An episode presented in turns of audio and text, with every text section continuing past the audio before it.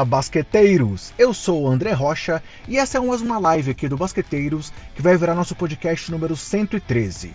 E o assunto de hoje é o Chicago Bulls. Tivemos já uma live falando sobre os Los Angeles Lakers, uma live falando sobre o Brooklyn Nets e agora vamos falar sobre o time do Chicago, que por mais que não seja um favorito aí ao título da temporada, como os outros dois times que a gente já abordou por aqui individualmente, time que se movimentou muito e que também tem um peso aqui no Basqueteiros, mas é o time do coração desse que vos fala. Então, galera, para conversar hoje sobre o Chicago Bulls, eu tenho comigo dois convidados especiais e eu vou chamar um de cada vez aqui para se apresentar para vocês e dar boa noite para toda a galera que acompanha o trabalho do Basqueteiros. Começando com o Bruno do Bulls Brasil. Fala, Brunão. Boa noite e bem-vindo aqui ao Basqueteiros, cara. Fala, André. Boa noite. Obrigado pelo convite, primeiramente. Agradecer imensamente aí todo mundo que está assistindo o canal. Agradecer vocês também pelo convite acompanho o trabalho de vocês há muito tempo, então fiquei muito feliz quando recebi o convite. E mais feliz ainda porque a gente vai falar hoje de um Chicago Bulls totalmente diferente do que a gente vinha tendo nos últimos anos, né? Isso, agora, agora é ano de hype, agora a gente vai falar porque tem o que falar. Não é isso, Edel? Edelberto do Bulls Nation tá aqui também. Dá boa noite pra galera aí, Edel. Boa noite, André. Boa noite, Bruno. Boa noite a todos. Bom, prazerzaço estar aqui com vocês. Já tive o prazer de, de receber o André lá no nosso podcast, foi muito bom. Né? E o André, que é meu parceiro de viagem várias vezes no, no, no podcast. Então, quando eu estou indo trabalhar, escuto muito o podcast e é o meu parceiro, um dos meus parceiros de, de viagem. Então, pô, um prazer aqui falar, falar do Bulls. É, falar bem, né? Felizmente, depois de muito tempo, a gente vai poder falar bem do Chicago Bulls e com muito clubismo, né? Beleza, eu vou deixar o clubismo um pouco mais para vocês, eu tenho que me controlar aqui em alguns momentos, mas vai ser difícil. Hoje o assunto é interessante, o assunto é legal, e até eu vou dar umas pitadas aqui que eu acho que o coração vai falar um pouco mais alto. Mas, pô, bom demais ter vocês aqui. Como o Edel falou, eu já gravei com eles lá. Eu ainda não tinha conversado com o Bruno, mas já tinha tido aqui comigo o Felipe, lá do Chicago Bulls Brasil. Então, o Felipe indicou o Bruno para participar com a gente agora. E bom demais ter você aqui também, Brunão. E galera, então antes de começar o assunto, aqueles recados iniciais aqui sobre onde encontrar o trabalho aqui do Basqueteiros. Estamos sempre nas redes sociais com o nome Basqueteiros e o nome do usuário, arroba BasqueteirosNBA, sendo Twitter nosso principal canal de comunicação com vocês. Temos o nosso canal no YouTube, youtube.com.br basqueteiros. Estamos trabalhando essa temporada sempre com lives que se tornam o podcast depois, além de alguns vídeos pontuais que a gente vai soltar também no decorrer da temporada. No off-season foram só as lives, mas vai ter mais coisa por aí agora que a temporada vai começar. E também estamos dentro do portal Jumper Brasil. O Jumper é um portal é, conhecidíssimo aí do basquete, né? E é nosso parceiro desde a temporada passada, segundo ano aqui de parceria entre o Basqueteiros e o Jumper. Então, se você quer se manter bem informado sobre o basquete e ter um outro caminho para encontrar o nosso trabalho aqui do Basqueteiros, é só procurar que sempre que o podcast é publicado, ele sai também lá no portal do Jumper. E aí, galera, eu quero aproveitar para indicar para vocês uma série super especial que está saindo lá no Jumper, que é a série sobre os 25 melhores jogadores até 25 anos. Eu tive a honra de ser um dos convidados para palpitar lá nessa, nessa lista. É, já foram divulgadas as duas primeiras partes, do número 21 ao 25 e do 16 ao 20. Sigam lá, que está muito legal. Só tem gente ali de primeira da cobertura do basquete é, é, aqui da nossa podosfera, da nossa blogosfera basqueteira nacional. E tive a honra de estar lá também. Valeu, galera do Jumper. Tamo junto.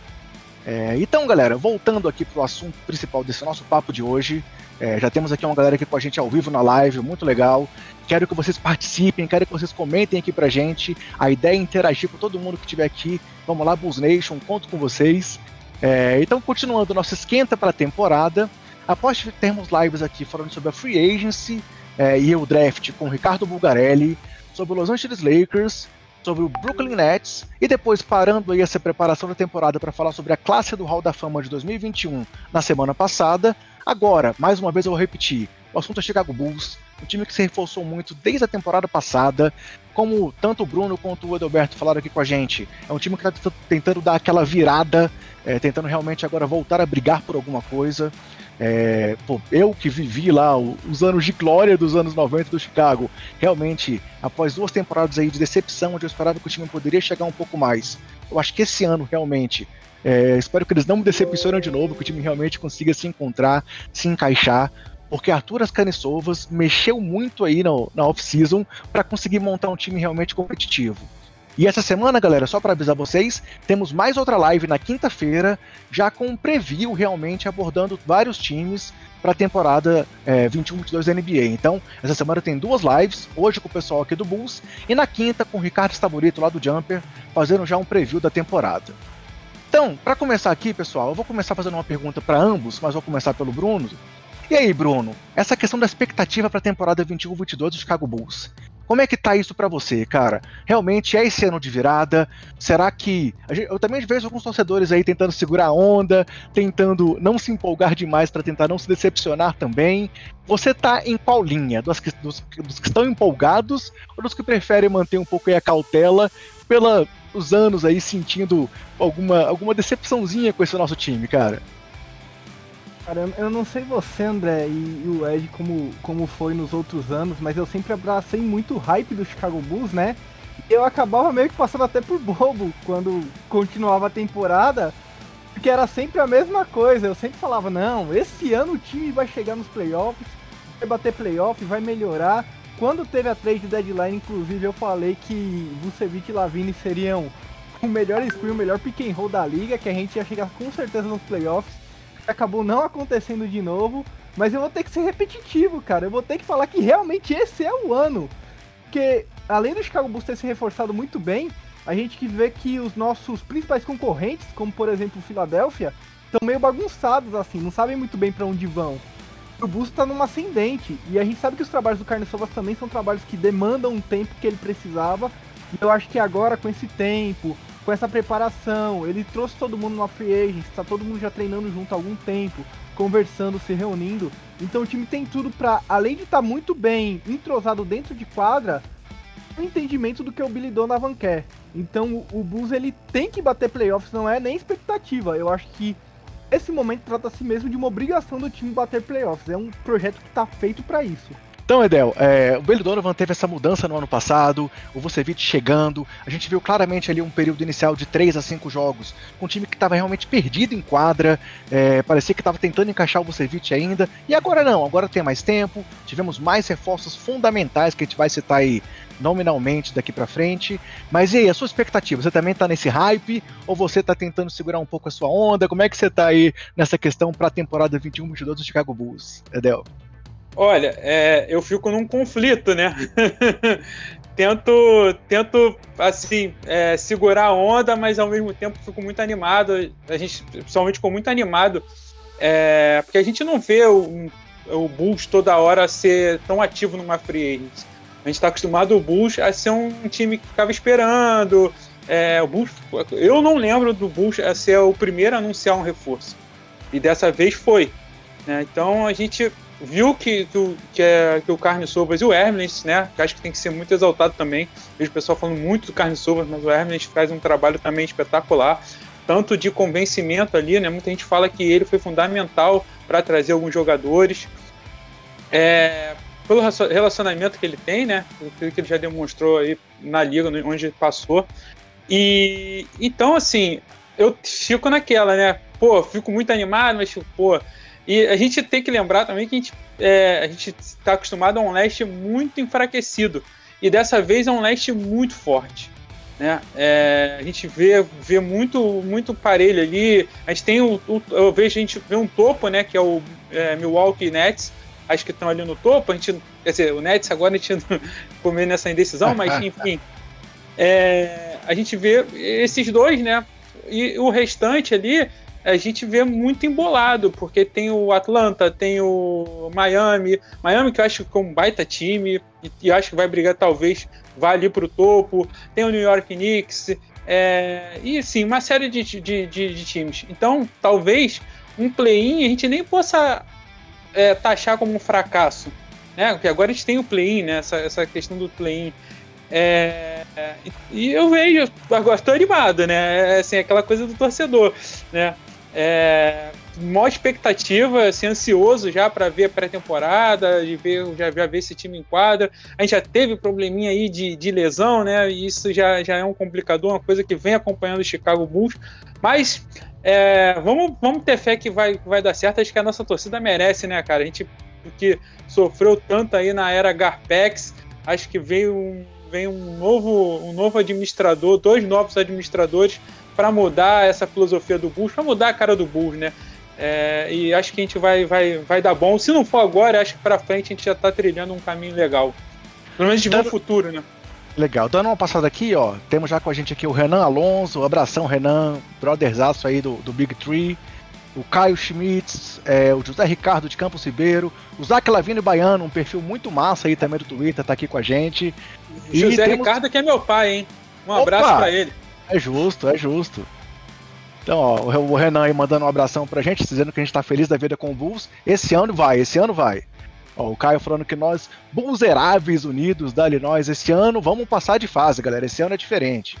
Renan de novo aí. Zé Ricardo aí, ó. Abraço. Zé Ricardo, pai do Edel. Zac Lavini Baiano. E tem um comentário já aqui também do Caio. Vamos lá. A diferença de outros anos é o planejamento. Faz anos que a gente não vê isso. E a gerência já avisou o time desse ano para playoff, preparando para as próximas temporadas receber a grande estrela. Eu acho que o grande ponto também, galera, que até puxando o gancho aí agora do que o Caio falou e do que o Edel falou, é como que agora o Chicago Bulls está sendo visto diferente perante os jogadores. A gente passou por um período aí tão bagunçado que a gente não via jogadores interessados em jogar em Chicago.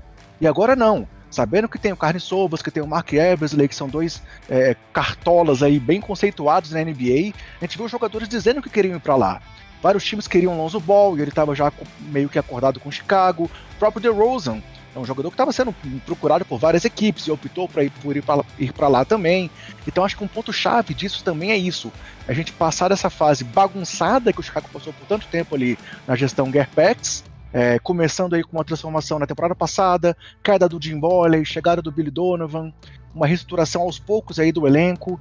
É, agora só temos aí os novatos, digamos. A gente, além do Lavine, só temos Patrick Williams e Kobe White, que começaram a temporada passada e que estão ainda no time do Chicago. Então realmente é uma reconstrução generalizada, mas feita gradativamente com essa, esse olhar aí aprofundado do Carne Sovas, que tem aí o grande mérito, por exemplo, de ter trazido o Nicole Jokic é, pro Denver Nuggets, né? Então, é um cara que a gente vê muito respeitado dentro da NBA. Mais um abraço aqui, ó, pra Dona Joaninha, pro Teodoro Balbino. E vamos lá.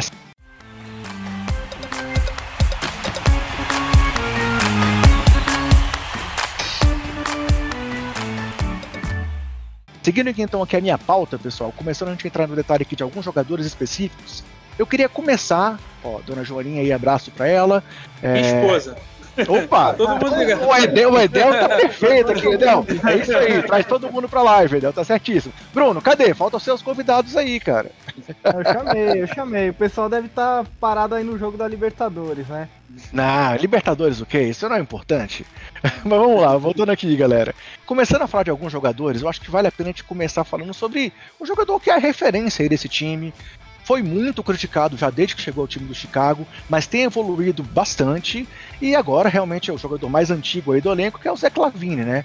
A gente vê que ele veio uma temporada muito boa é, na temporada 2021, com os melhores números da carreira em pontos, em assistências, em rebotes, em aproveitamento de bolas de três e de arremessos em geral, em bolas de três tentadas e convertidas.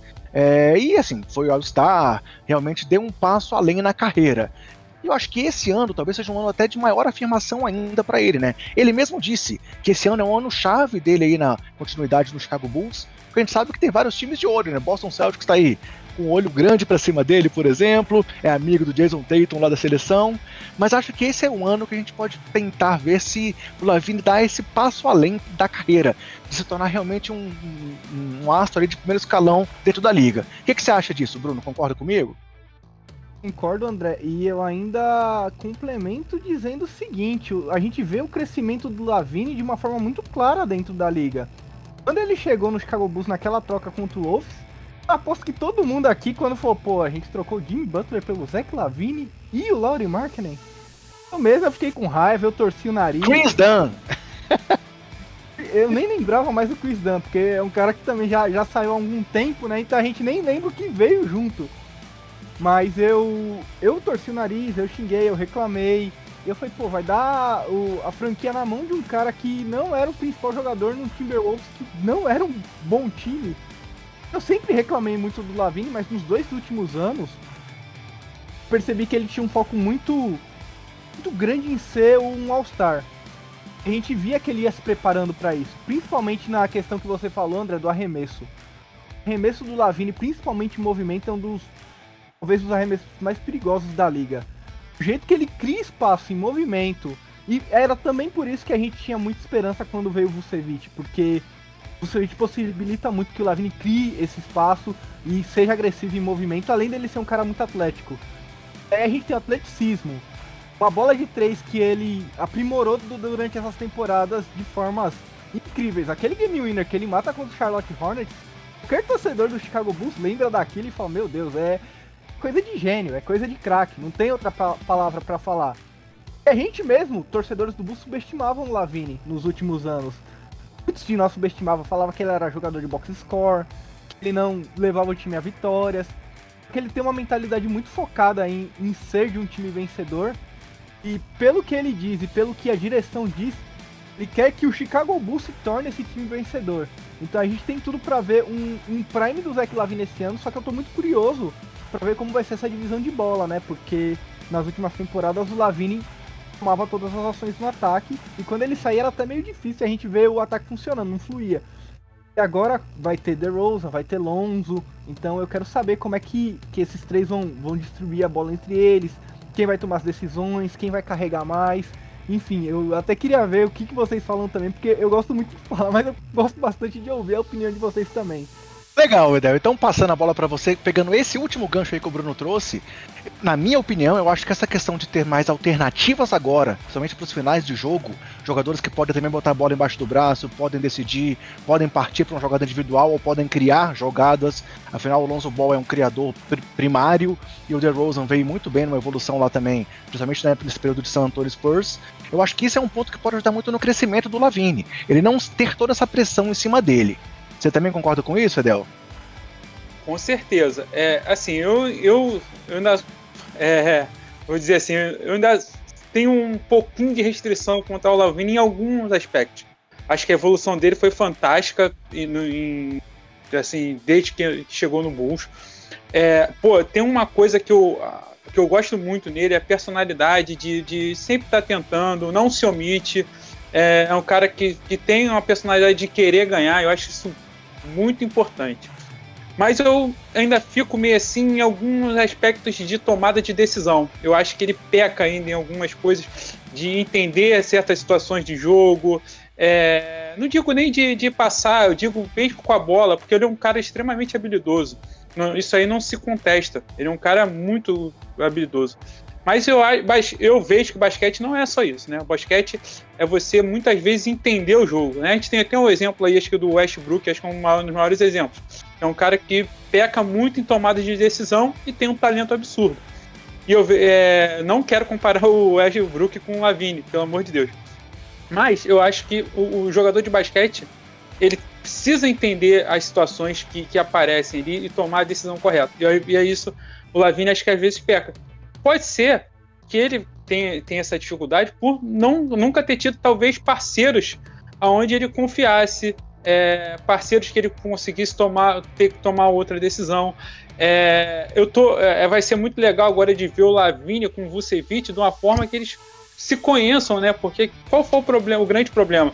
O, o Vucevic chegou e a gente praticamente não treinou, que a gente já pegou aquela, aquela, aquela, assim, ficou na estrada é, 11, 12 jogos jogando em, em cidades diferentes. Então eles não puderam se conhecer, não puderam Depois treinar direito. Ele ficou fora pelo protocolo de Covid, né? Uma reta final é, da temporada quando, ainda. Isso, quando o Bush retornou a Chicago, aí o, foi o Lavine que não pôde jogar. Então a gente vai ver, é, é, acho que isso aí vai ser muito interessante. E, e, espero que ele, que ele, que ele assim, melhore bastante. Ele já conseguiu melhorar a defesa dele. Fez uma Olimpíada muito interessante em termos de defensivos, onde ele, onde ele conseguiu se dedicar. De repente, esse fator pop aí na vida dele pode, ter, pode ajudar bastante. Né? Ele, é, é, é essa coisa do Lavini. Ele parece ser um cara que gosta de escutar. Ele não é, ele não é aquela coisa de é isso, ponto e acabou. É um cara que está que tá propenso a escutar, que está propenso a melhorar. Então, eu, eu espero muito. E assim, acho que o torcedor do Bulls também não pode ficar chateado de de repente o Lavigne não ser eu, aquele super mega astro que a gente quer dele. Se ele for um cara é, ali muito é, bem importante, é, que vai contribuir com seus 20, 25 é, pontos por noite, que, que, seja um cara que abra espaço para os companheiros, porque a gente, hoje a gente tem um arsenal muito mais forte com o Vucevic é, embaixo, com o The Rosen, que às vezes o pessoal subestima muito o The Rosen, mas eu acho que é um cara que vai ser muito importante, é um cara que abre espaço. É, o Patrick, o Patrick Williams que está que tá pedindo espaço também aí. E o Lonzo, cara, acho que o que eu tô mais assim interessado é ver o Lonzo, porque o Lonzo é um cara que eu vejo com muita inteligência, um cara que é muito capaz de alimentar, e acho que isso pode fazer muito bem o Lavine. De repente, em determinados momentos, a gente tirar a bola do Lavine e a gente criar espaços para o Lavine, para o Lavine fazer uma definição rápida, o Lavine entrar em velocidade, cortando, e acho que isso, isso, isso vai, acho que o Lavine pode é, tirar muito proveito disso, da, da chegada do Lonzo. É, e também tem essa questão, assim, ele foi um cara que passou por um período de indefinição de posição desde quando ele estava lá no, no, no, Minnesota, né? Ah, ele é shooting guard, ele é point guard. E aí o Bulls também, com aquela questão de como aproveitar o Kobe White no time, se ele vai ser armador principal ou se não. Aí o Lavine também, naquela decisão do lado dele, se ele carregava, carregava a bola, ou o Kobe White. Aí vinha o Satoransky.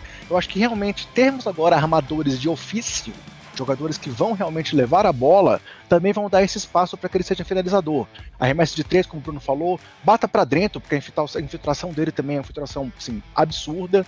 Então acho que realmente esse ano ele tem fatores em volta dele que vão auxiliá-lo no crescimento ainda maior na temporada. Então acho que é, esse ponto é o ponto chave aí do crescimento do Lavine, na minha opinião. Podemos passar adiante para outro jogador ou querem comentar mais alguma coisa aí do Zeke? Podemos de boa. Opa, mas, mas tem comentários aqui, aqui no, no chat. Vamos lá, sobre o Lavini. Vamos ver se a gente colocar, consegue colocar no ar aqui agora, ó.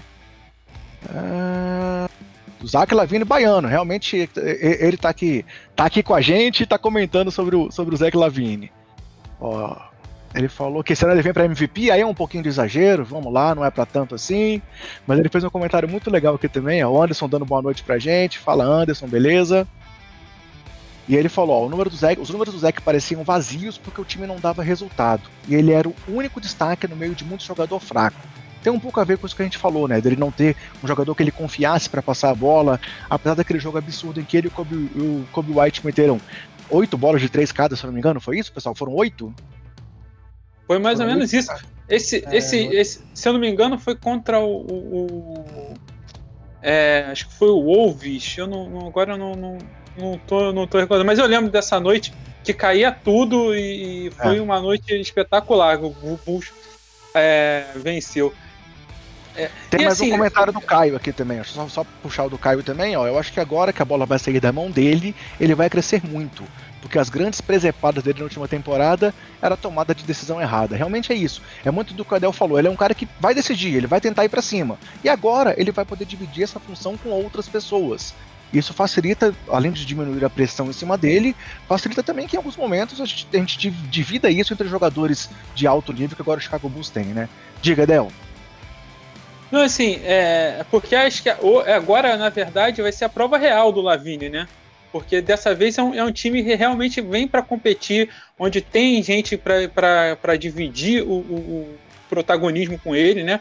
É, acho que eu, eu, vejo muito Vucevic, que acho que é um cara que até meio deixado de. Eu não, sinceramente, não entendo porque que deixam tanto o Vucevic de lado, mas acho que é um cara que vai ser muito importante ali ofensivamente, né? E, é e, e vai ter essa, essa colaboração. E agora acho que vai ser a prova real do Lavine em termos de, ser, de ter pressão, né? De verdade. Dessa vez o Lavine vai ter uma pressão de estar de, de tá jogando num, numa equipe que finalmente deram para ele para competir. É, e ele foi o sétimo CT da temporada.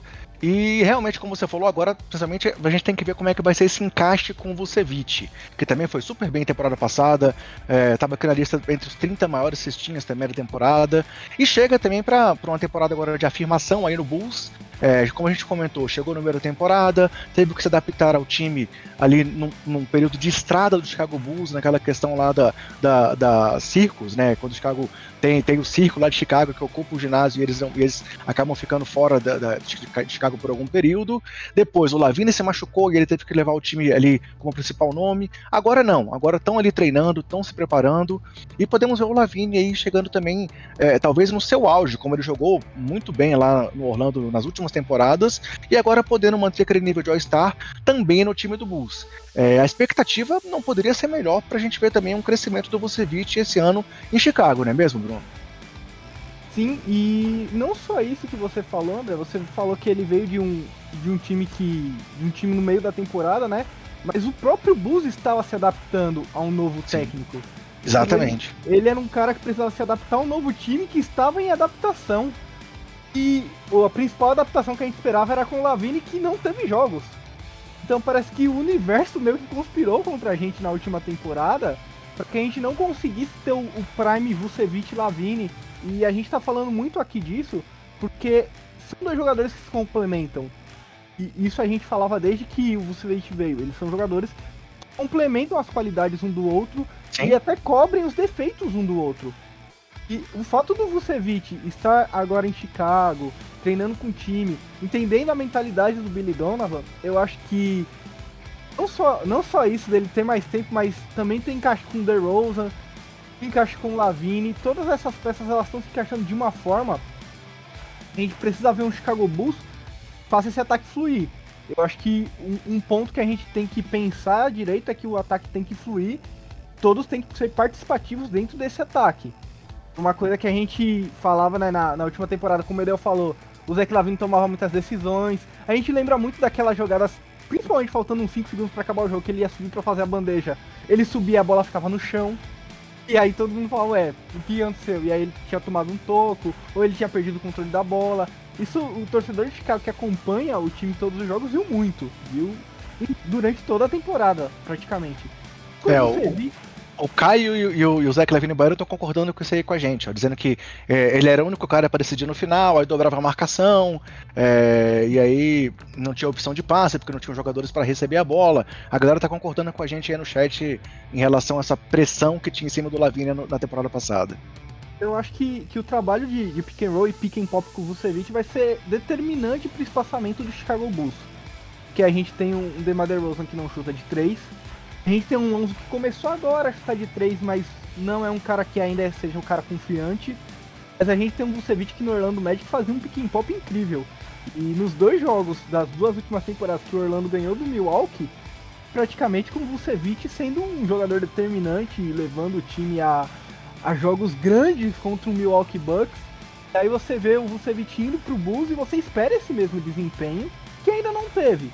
Mas eu acho que a gente precisa ter um pouquinho de paciência, porque quando começar a temporada, a gente vai ver realmente que esse time entrosado e com todo mundo saudável, que também é algo que a gente precisa abordar aqui, que o Gus se machuca muito, os jogadores do Gus se machucam muito, o Edel já falou, né, da, da questão da lesão, das lesões nessa pré-temporada já.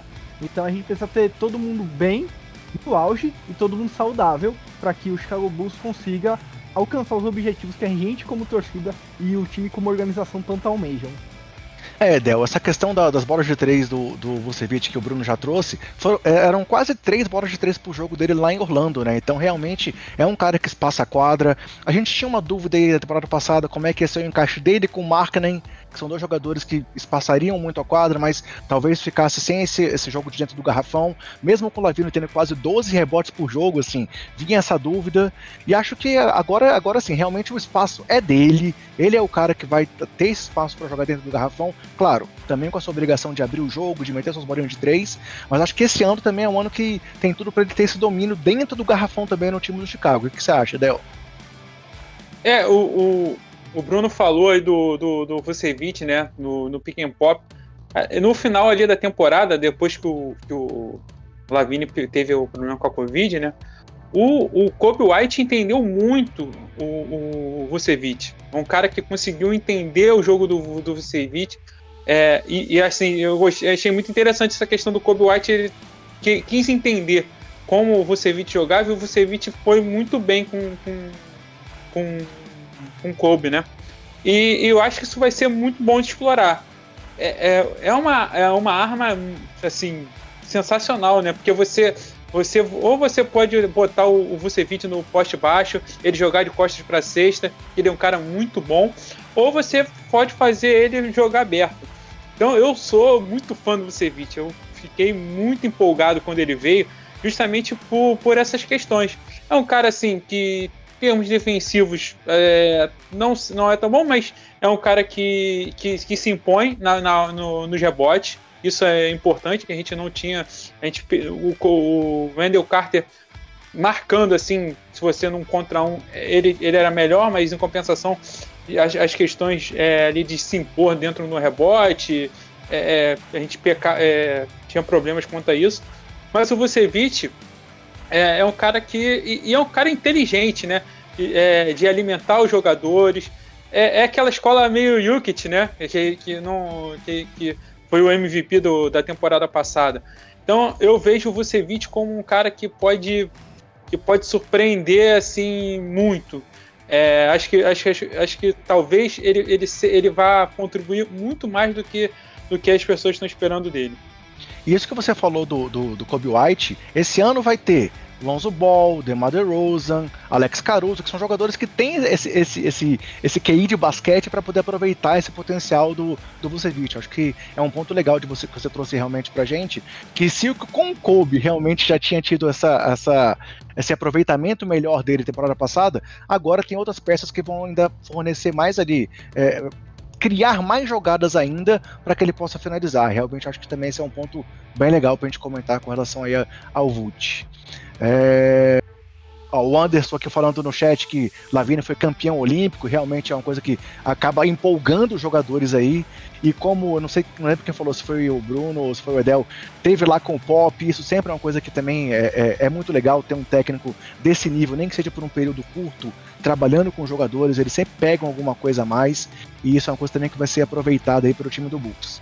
Galera, então, só, só agora aproveitando aqui, dando um espaço antes de falar de The Rosen e Lonzo Ball, quem está aqui com a gente é, acompanhando no YouTube, não se esqueça de se inscrever no canal, ativar as notificações, dar o like nesse vídeo, porque assim vocês mostram para o YouTube que o conteúdo é de qualidade e a gente alcança cada vez mais pessoas. Além disso, comenta aqui pra gente é, o que você está esperando do time Chicago Bulls para essa temporada, o que você espera de Lavine, Vucevic, Lonzo, DeRozan, que a gente vai tentar sempre trocar aqui uma ideia com vocês e com os convidados que estão aqui comigo hoje, beleza? É, seguindo em frente, estão aqui, pessoal, a dupla de reforços aí principais do time do Bulls é, são DeMar DeRozan e Lonzo Ball, que, pô, a gente pode ver que são dois jogadores que realmente encaixam nesse elenco aí do Bulls como uma luva, na minha opinião. Claro, tem gente que fala sobre essa questão do encaixe, será que sim, será que não, mas não é que nem aquele trio, por exemplo, é, é, é Butler, Dwayne Wade e Rajon Rondo. Não, aqui eles têm encaixes que podem muito bem funcionar. O DeRozan é um jogador aí, pô, nível de All-Star, poucas temporadas, que cresceu demais lá no San Antonio na distribuição de jogadas, é um cara que teve um número maior de assistências da carreira temporada passada também, é um cara que se mostrou, assim, evoluiu muito muito, é, não é nenhuma crítica, mas sem ter o Kyle Lowry ao lado, ele teve que crescer muito nessa questão aí de distribuição de jogadas, com um elenco jovem, um elenco que ele tinha que ser o líder do time ali isoladamente, digamos assim, e, e, o Lonzo Ball é um cara que a gente tem essa expectativa já há alguns anos, de que ele decole realmente, que ele cresça, que ele é, se torne esse jogador aí, um armador de primeiro escalão na liga. É, é, é e não acontece ainda de dar, dar esse, esse pulo final, digamos assim. Mas acho que é um cara que tem muito potencial ainda para continuar crescendo aqui em Chicago, né? E aí, Bruno, DeRozan e Lonzo Ball. Quais são suas expectativas para que essas duas peças se encaixem nesse time titular do Chicago Bulls, cara?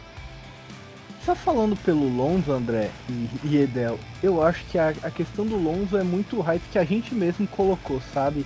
Sim. Eu acho que não, não é uma questão. Ou o Lonzo Ball não é um, um bom jogador. Acho que a gente esperava muito dele por conta do que o Larvar Ball falava, falava muita besteira, falava que só ia ser, o Lakers só ia ser campeão se tivesse com o Lonzo. Enfim, tudo que a gente já sabe que o Larvar Ball sempre falou. Eu acho que ficou mais pesado ainda essa questão quando o Lamelo entra na liga nesse último ano e o Lamelo entra fazendo algumas coisas assim meio absurdas. Você realmente arregala o olho, aquele highlight, aquele passe de costas que a gente falou, esse, esse menino tem alguma coisa aí que, que o irmão não tem. Mas o Lonzo, ele é um jogador, um role player muito decente. Aquilo que ele se propõe a fazer e na função específica que ele tem. Um armador, assim como, como você falou, André, ele é um cara que a, pri a primeira função dele é distribuir a bola. Isso ele faz muito bem. O, e a gente viu isso no Pelicans com o Ingram e com o Zion.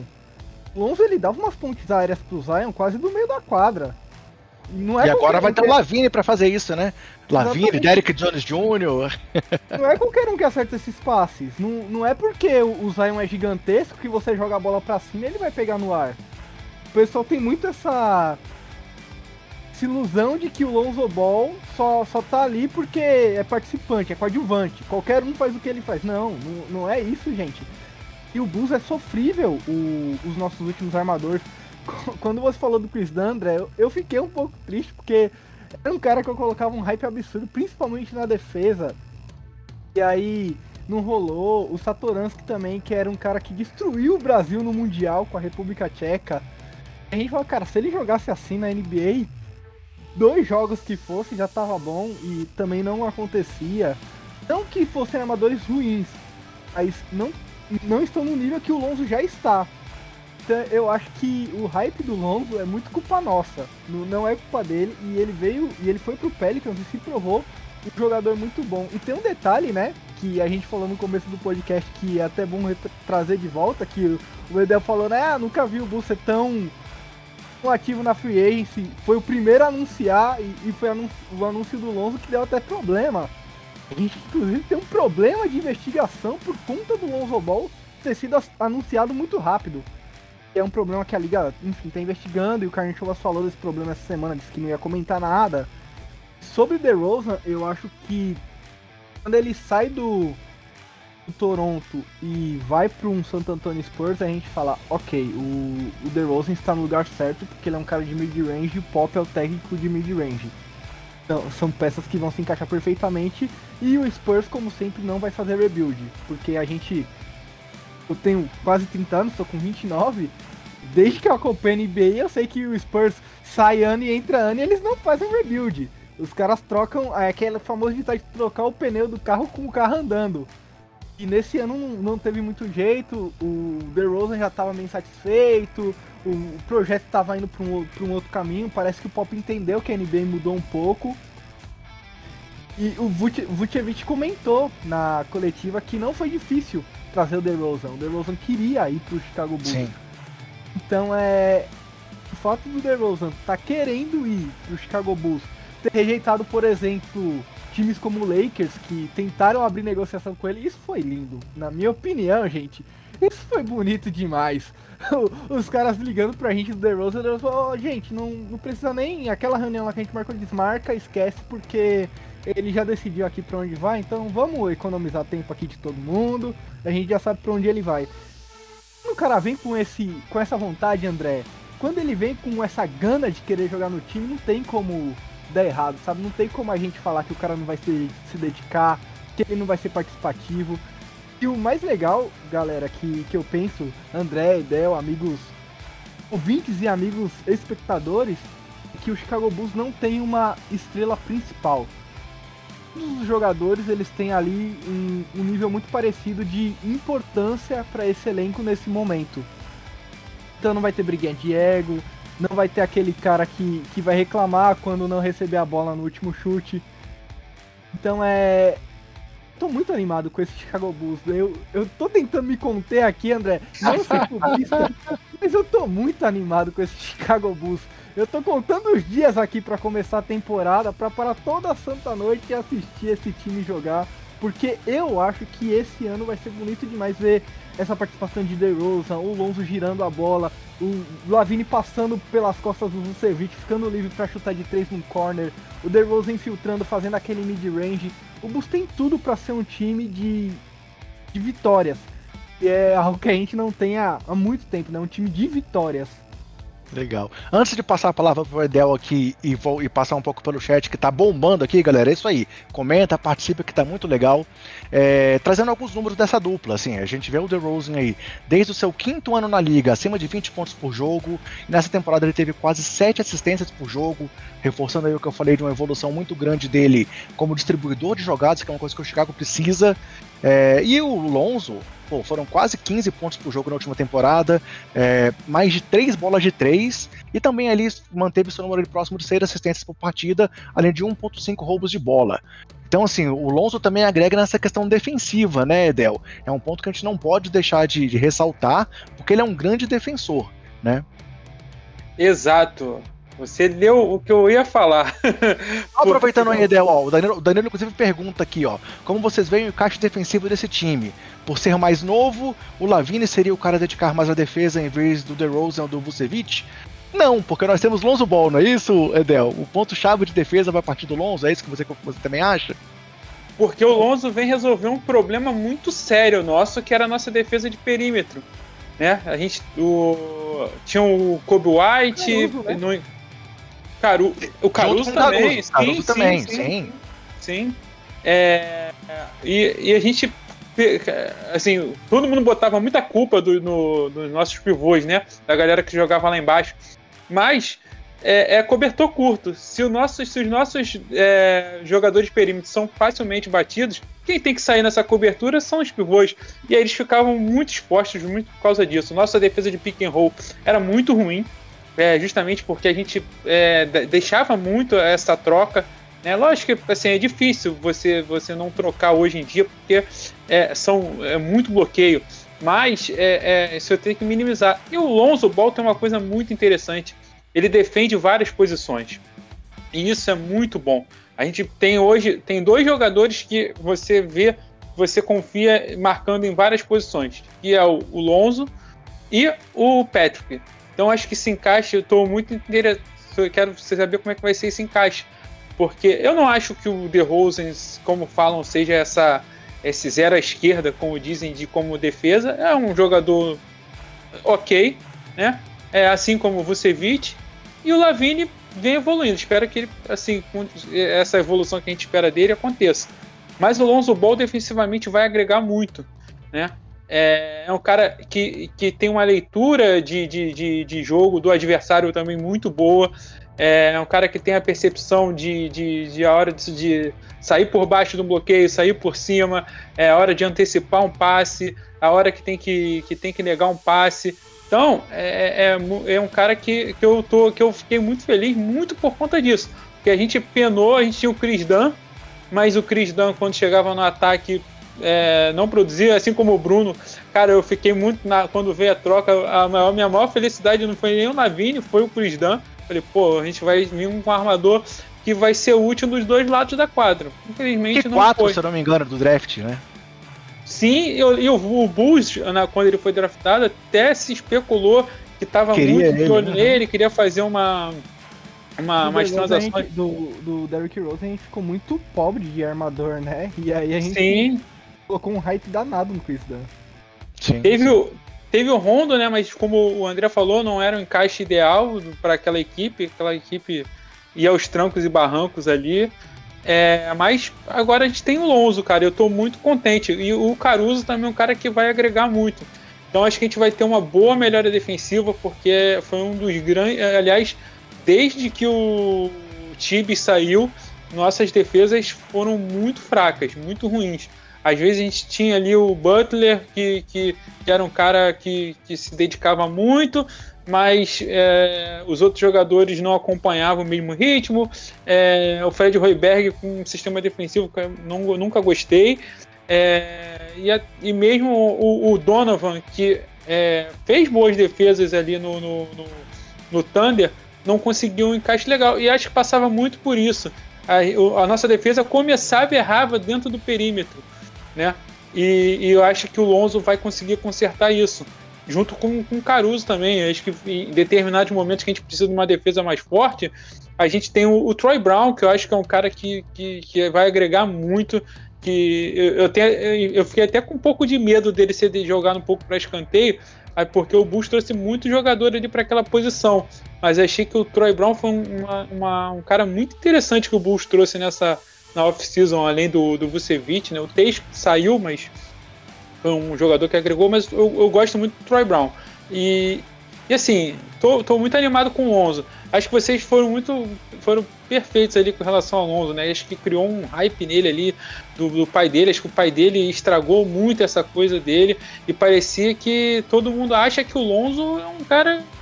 É, muita gente, né? Não é todo mundo, mas muita gente acha que o Lonzo não, não sabe jogar. É, como o Bruno falou, botaram ele ali e ele tá lá por, porque o papai fez um hype. Mas eu acho que desde o Lakers ele já mostra é, evolução. E, e, é um cara como o Lavine, que ele, você vê que ele tenta se aperfeiçoar. É um, é um cara que tenta evoluir. Ele já melhorou bastante o arremesso de três dele. É, se a gente for comparar, ele, ele tem um, um, aproveitamento e número de, de, de, bolas tentadas parecido com o Markkinen, né? Que, assim, era um, chutador razoável. Então, vai ser um cara que acho que vai agregar muito. Com relação ao DeRozan também, só para aproveitar, é... acho que é um outro caso que parece que era um jogador que não, foi, não fez nada em San Antônio. É, assim, o pessoal fala assim, pô, vai trazer o DeRozan, tá velho. E, é, o San Antônio não tinha um time para acompanhar ele, mas se você vê, se você vê alguns jogos do San Antônio, é, pô, ele é um cara muito participativo dentro de quadro, é um cara muito atuante. Em momentos decisivos, o San Antonio chegou a ganhar alguns jogos pela atuação do DeRozan ali em, momentos cruciais do jogo. E, e, é um cara que, que assim, tô muito animado também de ver. Eu acho que é um cara que, que vai calar a boca de muita gente.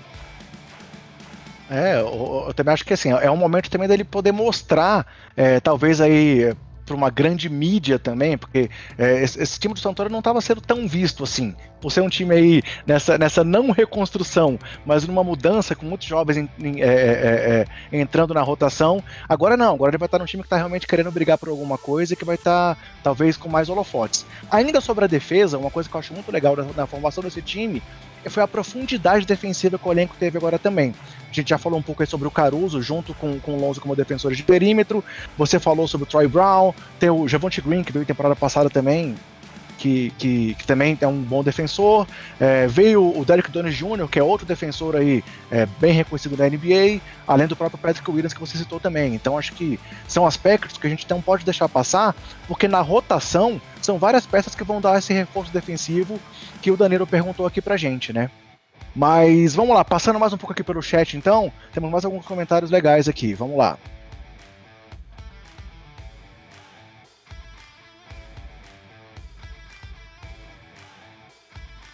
Ó, o Caio comentando de novo que tudo que precisava era um DeRozan experiente, que carrega a bola, arma e parte para dentro. Segura o jogo no, na mão e vai distribuir para chutadores, três chutadores coerentes. É o que a gente falou, dividindo a pressão do Zach Lavine, né? Um jogador que também pode botar a bola debaixo do braço. E ele complementa. Nas devidas proporções, a última vez que tivemos um jogador assim foi nas 62 vitórias numa temporada em que ninguém dava nada. Lá, quando o Derrick Rose realmente apareceu, é, realmente com um jogo como esse, né? Do cara que bota a bola debaixo do braço, parte para dentro, muito legal. E ele comentou também que vai ser ótimo pro Lonzo, porque ele vai armar sem o peso de carregar. Por isso o DeRozan é tão importante. Puxa essa pressão do Lavine e do Lonzo. Bem legal os comentários aqui do, do, do Caio. E o Zé Clavini Baiano também comenta que vale lembrar que o Lonzo vai jogar de armador primário, coisa que ele não jogou no Pelicans porque jogava muito aberto para o chute. Então, realmente, assim, é, é, o encaixe desse, desse, desse perímetro do Bulls, que muita gente questionou quando o time foi montado, eu concordo com o que o Caio, com o que o Zach Levine e Baiano falaram aqui e com o que vocês também trouxeram. Eu acho que são peças que sim, combinam, que sim, se encaixam, e eu também tô nesse hype aí de que, é, não que o time vá ser é, ter mando de quadra nos playoffs, claro, também não é assim. Os times também se reforçaram, os concorrentes também estão fortes. Tivemos Nick surpreendendo a temporada passada e que se reforçou mais ainda agora com Kemba Walker. É, tivemos o próprio Atlanta Hawks, que manteve o elenco jovem e que teve o Young aí brilhando ano passado. Boston Celtics também se movimentou. Então tem times que vão brigar. O Miami se reforçou muito, mas sei lá. É, eu acho que, que pensar num play-in é algo natural e mesmo uma sexta posição ali não é algo que a gente pode pensar como absurdo, não porque eu acho que o time está sendo montado de uma forma coerente e uma forma que vai dar sequência boa aí para as próximas temporadas. Mas pessoal, André, agora fala, fala Edel. Eu só queria complementar essa questão do DeRozan, é eu acho uma coisa interessante. É, o DeRozan é um cara desse elenco, é o cara que viveu, é, teve uma experiência de, de, de, de, de topo, assim, de, de levar um time à final de conferência, Sim. de ter jogos com, com bagagem muito grande, né? Acho que desse elenco talvez seja o único que, que tem. E finalmente a gente tem um cara desse. Porque o DeRozan comandou aquele Toronto Raptors junto com o Kyle Lowry, mas ele era o cara principal da, da equipe. Então é um cara que já teve, já tem essa vivência de jogar uma final de conferência, de saber o que é um playoff. Então acho que essa experiência é muito importante. É, o Caro Show tem aí experiência de final de NBA, mas não era um jogador de, de liderança do elenco como o DeRozan. Muito, muito bem colocado por você. Antes de seguir aqui então nessa nossa de, de seguir destrinchando o elenco, quero dar mais um recado para a galera aqui que está acompanhando a gente, que eu dou sempre para todos vocês essa, essa, informação, que é a nossa outra parceira aqui do Basqueteiros, que é a loja Odyssey. Como sempre, estou aqui, ó, trajado de uma camiseta da Odyssey, mais uma vez aqui de Michael Jordan, pois o assunto era Chicago Bulls. A Watts é a nossa parceiraça aqui do Basqueteiros, está lançando um modelo novo de basquete todos os dias praticamente. É, você pode entrar lá na loja da Watts e pesquisar, tem muita camiseta legal de basquete, eu sempre estou usando aqui nas nossas gravações. E se você quiser comprar na Watts com 10% de desconto, é só usar o nosso cupom Basqueteiros ou clicar no link que vai estar aqui na descrição, tanto do vídeo quanto do podcast. Então é só clicar no link ou botar no carrinho o cupom Basqueteiros que você compra na Watts com 10% de desconto. Além disso, temos a nossa linha de produtos lá dentro da loja da Odyssey.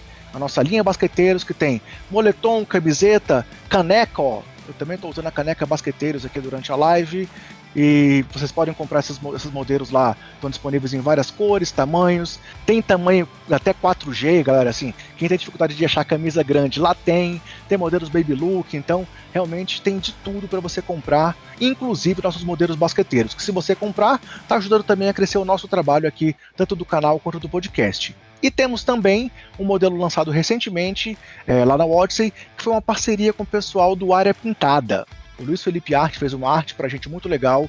É uma arte aí sobre streetball, né? Temos aí dois jogadores jogando aí um street.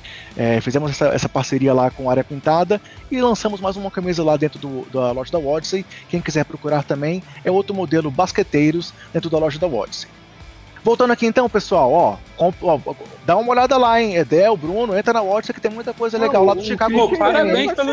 O, o Christian já é meu parceirão, André, da Watch. É, o ele, Christian, ele Christian é, é massa troca ideia com ele sempre. A gente tem um, grupo em comum, né? E a gente sempre conversa.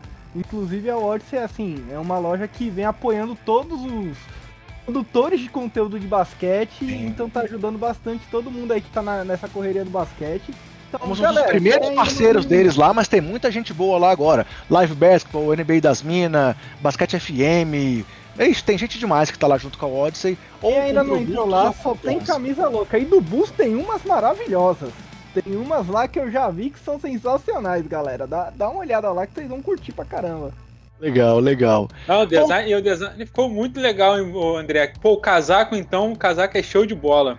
Valeu, valeu. Então, galera, quem tá aqui ouvindo o podcast, entra lá, olha. E quem tá vendo o vídeo no YouTube ou aqui na live ao vivo agora, aproveita e também dá uma conferida que tem muita coisa legal na Odyssey, inclusive nossos produtos basqueteiros lá dentro.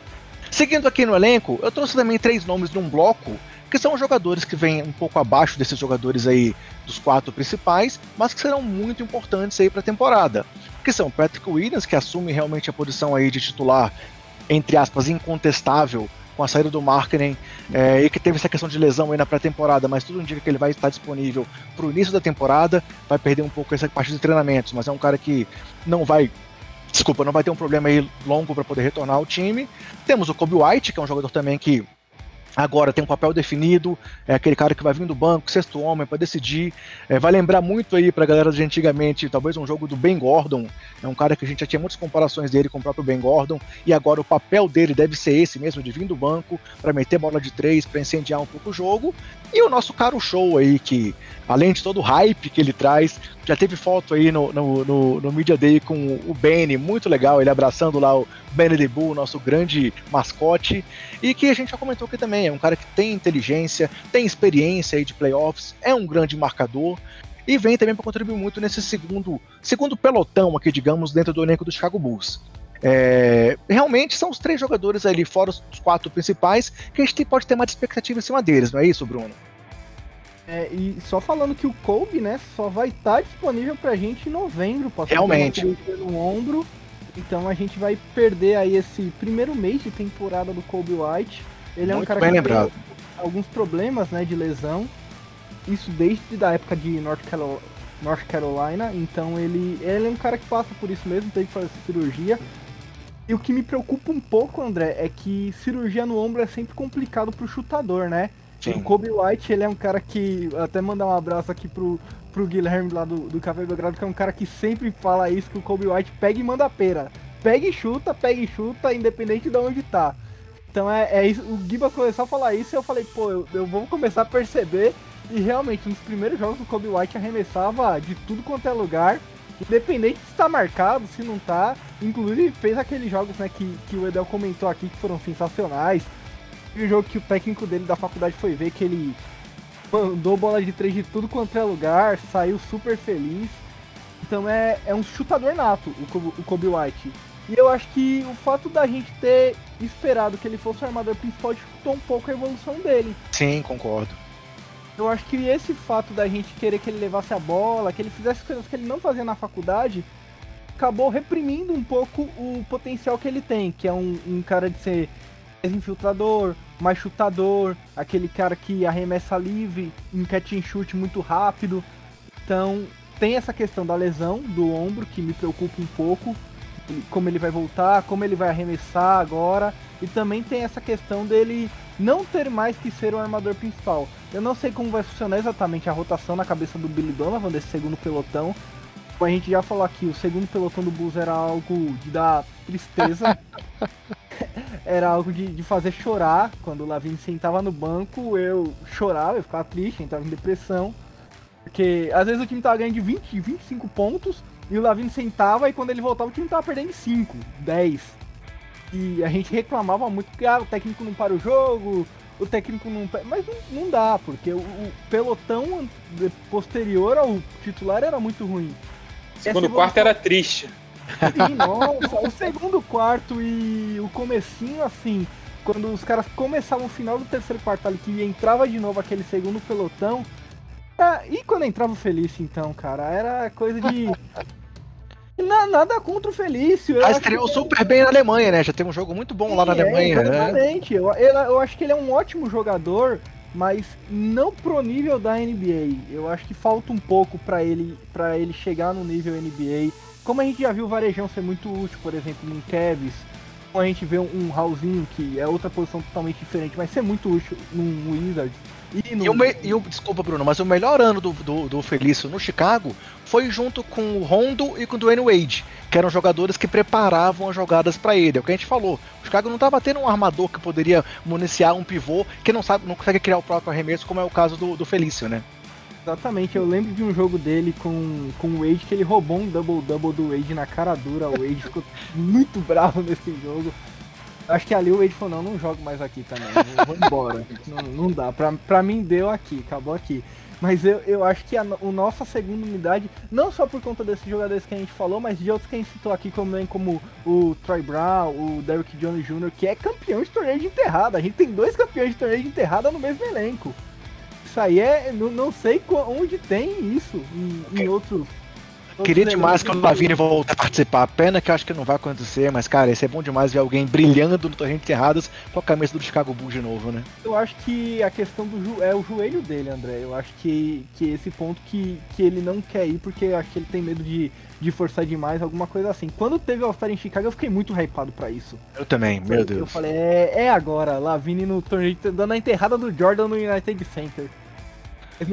Mas ele falou que não ia. Não, não é, não é, Edel. Você, você não pensou nisso também, cara, dele vir correndo daquela enterrada do Jordan no United Seria espetacular.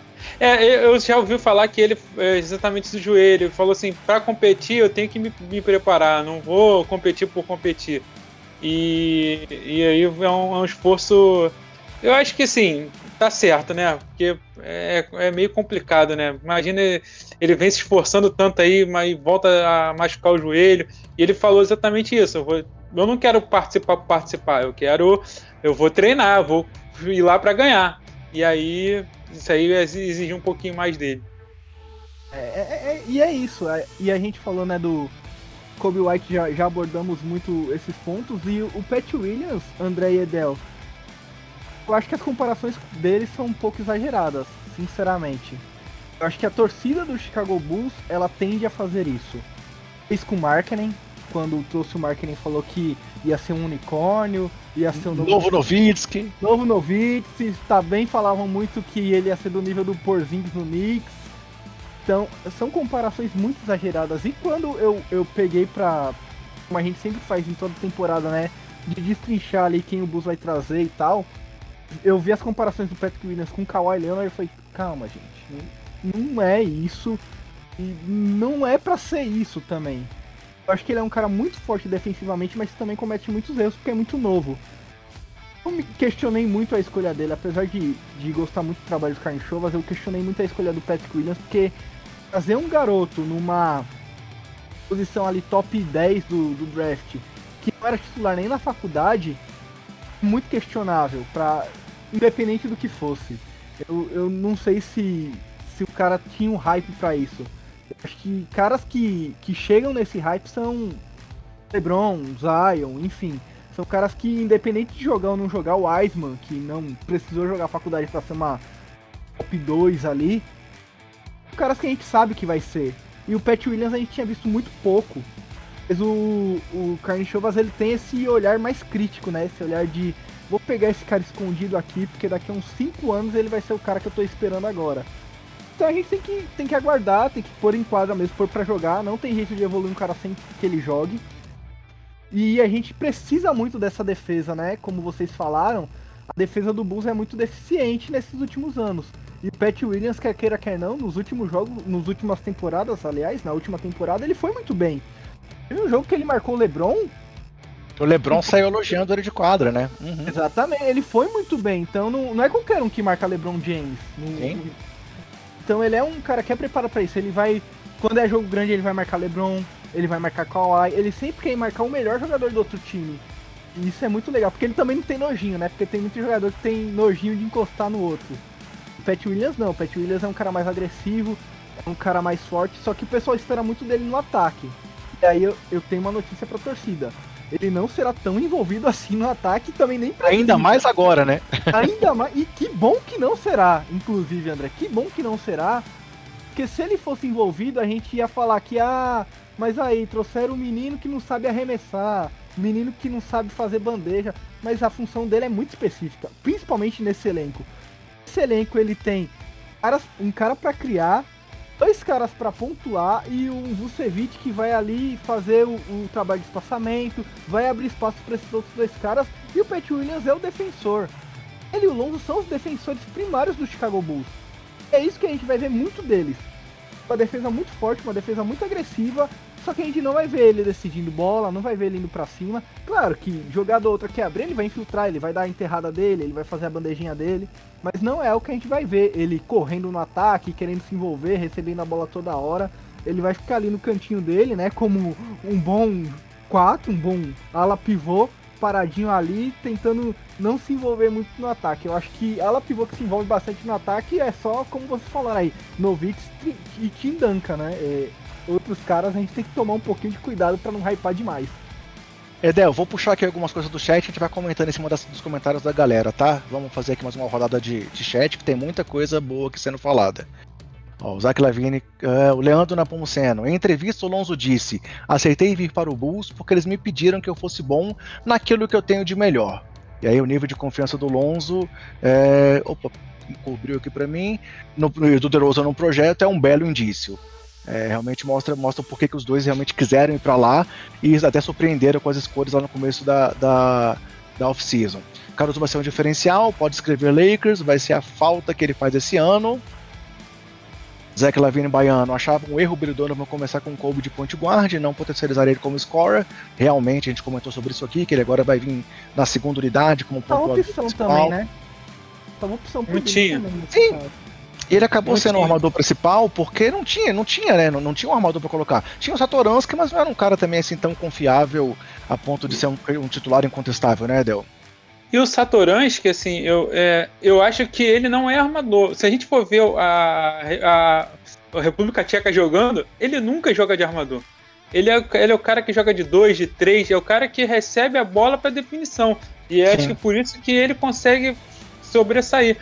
E eu acho que ele nunca conseguiu ter esse papel dentro do Chicago Bulls. Ele tem que ser o, o, o cara ali que fosse da armação. Eu acho que isso atrapalhou muito ele.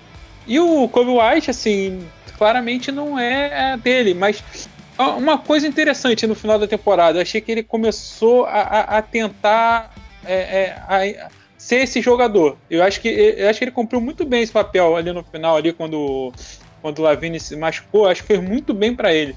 Porque, e, e, segundo foi falado, né, ele, ele procurou entender o jogo, ele procurou, tipo, dar aquela pausa, né, de falar assim, não, eu tenho que, eu tenho que mudar meu estilo de jogo para eu poder entrar nesse time. E eu achei que ele foi muito bem. Eu acho que ele pode, pode surpreender das duas formas. Talvez tem um jogador versátil ali que a gente que, que, que, vai fazer essa função às vezes de alimentar e ser aquele score também de, de tacar a pera, de tacar tacar tudo, o dia que tiver caindo, ele vai tacar mesmo e vai, e vai ser importante dentro de um jogo. O Caio até lembrou aí que naquele jogo recorde lá das oito bolas de três dele do Lavigne foi um jogo que ele veio do banco. Então realmente é, é, ele já, já tinha essa, esse papel aí importante vindo da segunda unidade, né? Vamos seguir aqui mais um pouco no chat. O Zé Lavine Baiano dizendo que o Zé Lavine não quer participar do Dunk Contest porque ele já se provou e que agora queria o campeonato de três pontos, como ele fez temporada passada. O Caio, ó, mais o. É embaçado. É. Mas o Pat Williams veio da mesma faculdade que o Billy Donovan, foi campeão. Eu não lembro dizer se foi da mesma faculdade, foi? Alguém tem alguém acho que não. Não, o Billy Donovan veio da até que o Noah foi, foi lá, é, é o não Flórida, é a mesma né? faculdade não. Flórida, acho que é Flórida. Exato. É, a Flórida. Flórida State, eu acho. É. É, não... e, eu, e o Caio complementa aqui, ó, que ele achou que o Pat Williams fez mais do que ele imaginava, porque tem só 19 anos e esse ano já deu uma bombada. É, realmente é um jogador muito jovem, né? É um cara. A, gente tem visto muito jogador jovem chegando na NBA e ele já chegou como titular de um time, realmente tem muito a evoluir, né? E aí o Zé é. Eu... Diga, diga, Del. Eu até queria discordar um pouco do Bruno com relação a essa, essa participação dele no ataque, porque eu, eu achei que ele foi em determinados momentos até um pouco tímido. Eu acho que ele poderia ter sido é, é, ter procurado mais, porque você via que ele tinha um, um dos arremessos ali mais confiáveis, o aproveitamento dele de três pontos, principalmente no corner, é muito bom. É, ele tem um corte muito bom. Assim, eu acho que talvez, né, o, Don, o Donovan vai usar muito Patrick, o Patrick Williams ali na segunda unidade. Para quê? Porque a gente tem uma segunda unidade muito forte defensivamente, talvez ofensivamente ela não seja tão assim boa. Né? Você tem o Kobe White, mas depois ali do Kobe White talvez a gente é, tenha alguns problemas. Mas e, e, ele pode ser aquele cara ali que pode ser um desafogo num tiro, um desafogo ali de repente de jogar no poste baixo, um desafogo. Eu acho que ele vai ser importante nessa, nessa segunda unidade ali que tiver que descansar ali os principais nomes. É, eu, eu, eu, acho que ele tem que, que, que ele precisa acreditar mais nele porque a gente viu várias, em vários jogos ele sempre com um aproveitamento muito bom e você não entendia. Ele fazia um primeiro tempo, segundo, segundo é, muito bom assim de pontuação e você via simplesmente ele parava de chutar, parava de, de, de, de procurar pontuar. Eu acho que precisa. É, isso foi até falado pelo, pelos treinadores, né? E ele precisa ter essa essa vontade de pontuar. E eu acho que ele tem um bom potencial para isso. Né? E, e, e, eu, eu acho que, que isso vai. que ele vai, vai surpreender também em relação a isso. É bom que você falou isso, Adel, porque mais específica também eu concordo contigo agora que você falou isso. Acho que numa função mais específica, sem tantas estrelas, numa segunda unidade, vai ser muito útil. Porque o, o que eu tentei dizer é que com Vucevic, Lonzo e Lavini, Sim rola, mas eu acho que ele vindo da segunda unidade, ele e o Kobe, e até o Caruso também, eu acho o Caruso um chutador bem. bem é, é, é, sim, sim. Eu acho o Caruso um chutador bem bom, bem útil, e, mas o que você falou realmente, Edel, faz muito sentido. O Pat Williams numa segunda unidade vai ser o talvez o desafogo ali do ataque, principalmente naquele corner tree, né? Que ele é bem confiante, é, é bem competente acho que até faltou, né? Se se você pensar bem, o jeito que você falou, acho que falta um pouco disso para ele. Mas é, é uma questão também do cara não, não ter a idade necessária para ser. É, ele é muito novo, sim. Às vezes o, o, cara tá ali e fala, pô, eu tô, tô na NBA. Onde eu tô e que idade que eu tô, né? Acho que às vezes o cara fica com um pouco de medo de errar também por causa disso. É, o Caio concordando ele... exatamente com isso aí no chat, ó, dizendo que ele ficou meio tímido por causa da idade, mas que ele contribuiu bem no ataque, que a força física dele na Summer League ficou evidente, a evolução. Realmente o pessoal tá concordando com a gente aí. E, e, e, assusta um pouco o, o, o Patrick, assim, a, a, a, tranquilidade que ele tem, porque ele parece que nada tá acontecendo ali, muito frio. Eu lembro, cara, do, do, arremesso dele que ele patou da, do meio da quadra e ele saiu como se nada tivesse acontecendo. e eu falei, cara, se sou eu, eu saio lá, agarro o Benny, dou, dou três cambalhotas na quadra, Lógico que não vai fazer isso que é um profissional, mas assim, é muito tranquilo, assim, muito calmo. É, ele matou, eu lembro de um jogo contra o Detroit que ele matou umas bolinhas decisivas ali no final do jogo. É, e assim, eu acho que isso que levou ele ao, ao, ao Chicago Bulls. Ele parece ter uma ética de trabalho muito interessante, é um cara que é muito centrado na carreira. É, hoje tá, eu vi uma entrevista do Tadeu Young que fez, rasgou elogios a ele, falando que ele vai ser um monstro daqui a um tempo. E ele é um cara. Eu, eu, é isso, é um cara que pro futuro. Me lembra o Butler. O pessoal fala muito do, uhum. do, do, do, do Kawhi, mas ele me lembra o Butler. É um cara que tinha uma determinação muito grande, que foi escolhido lá, lá na rabeira do, do draft, foi a última escolha da primeira rodada, e que chegava, o, o Tibbs colocava ele para marcar as grandes estrelas. As, mais, as grandes estrelas elogiaram o Patrick. Chris Durão, você já tinha comentado do LeBron, mas o, o Duran é, elogiou ele, o, o Giannis também elogiou. Então é um cara que, que já teve essa, essa, essa já quebrou esse, é, essa coisa né, de estar tá ali com as grandes estrelas. E para ele é uma coisa tranquila, eu vou aqui fazer meu papel. E eu acho que é importante também ter esse jogador ali mais frio dentro do elenco. Acho que vai ser. Eu estou muito. É, assim, como o Bruno, na hora do draft, eu falei assim: meio assim. Eu todo não gosto mundo, muito de. Mundo. É, eu não gosto muito de, de, de, criticar draft, até porque acho que é, o trabalho que os caras fazem é, é, é muito mais profundo do que, que a gente ali que tá vendo. Hã? Quando era o Garpex era difícil. Era difícil, né? Mas, assim, é, é, foi, ele se mostrou muito interessante, né? Assim, achei que uma, uma escolha acertada. Acho que tem bons nomes que foram escolhidos depois, acho que talvez melhor que o Patrick, ele tem o, aquele menino do. Até esqueci o nome dele. Do Sacramento, que eu acho um dos melhores desse draft. Halliburton. Mas eu, é isso. Mas eu acho que o, que o Patrick vai. Não, a gente não vai, não vai se arrepender, não vai xingar o Carne Sovas daqui a uns anos, não. Legal. Passando então aqui para os jogadores que vão complementar o elenco. Já falamos do Derek Jones Jr., que vai ter um papel importante na marcação, principalmente na segunda unidade. Troy Brown e Javonte Green, comentamos também do aspecto defensivo como ponto principal aí do Troy Brown, por exemplo. Mas ó, o Zach Lavine falou que ele pode ajudar no, ata no, ataque também aqui no chat. E temos também o Tony Bradley, que também é um jogador que já está confirmado no elenco aí.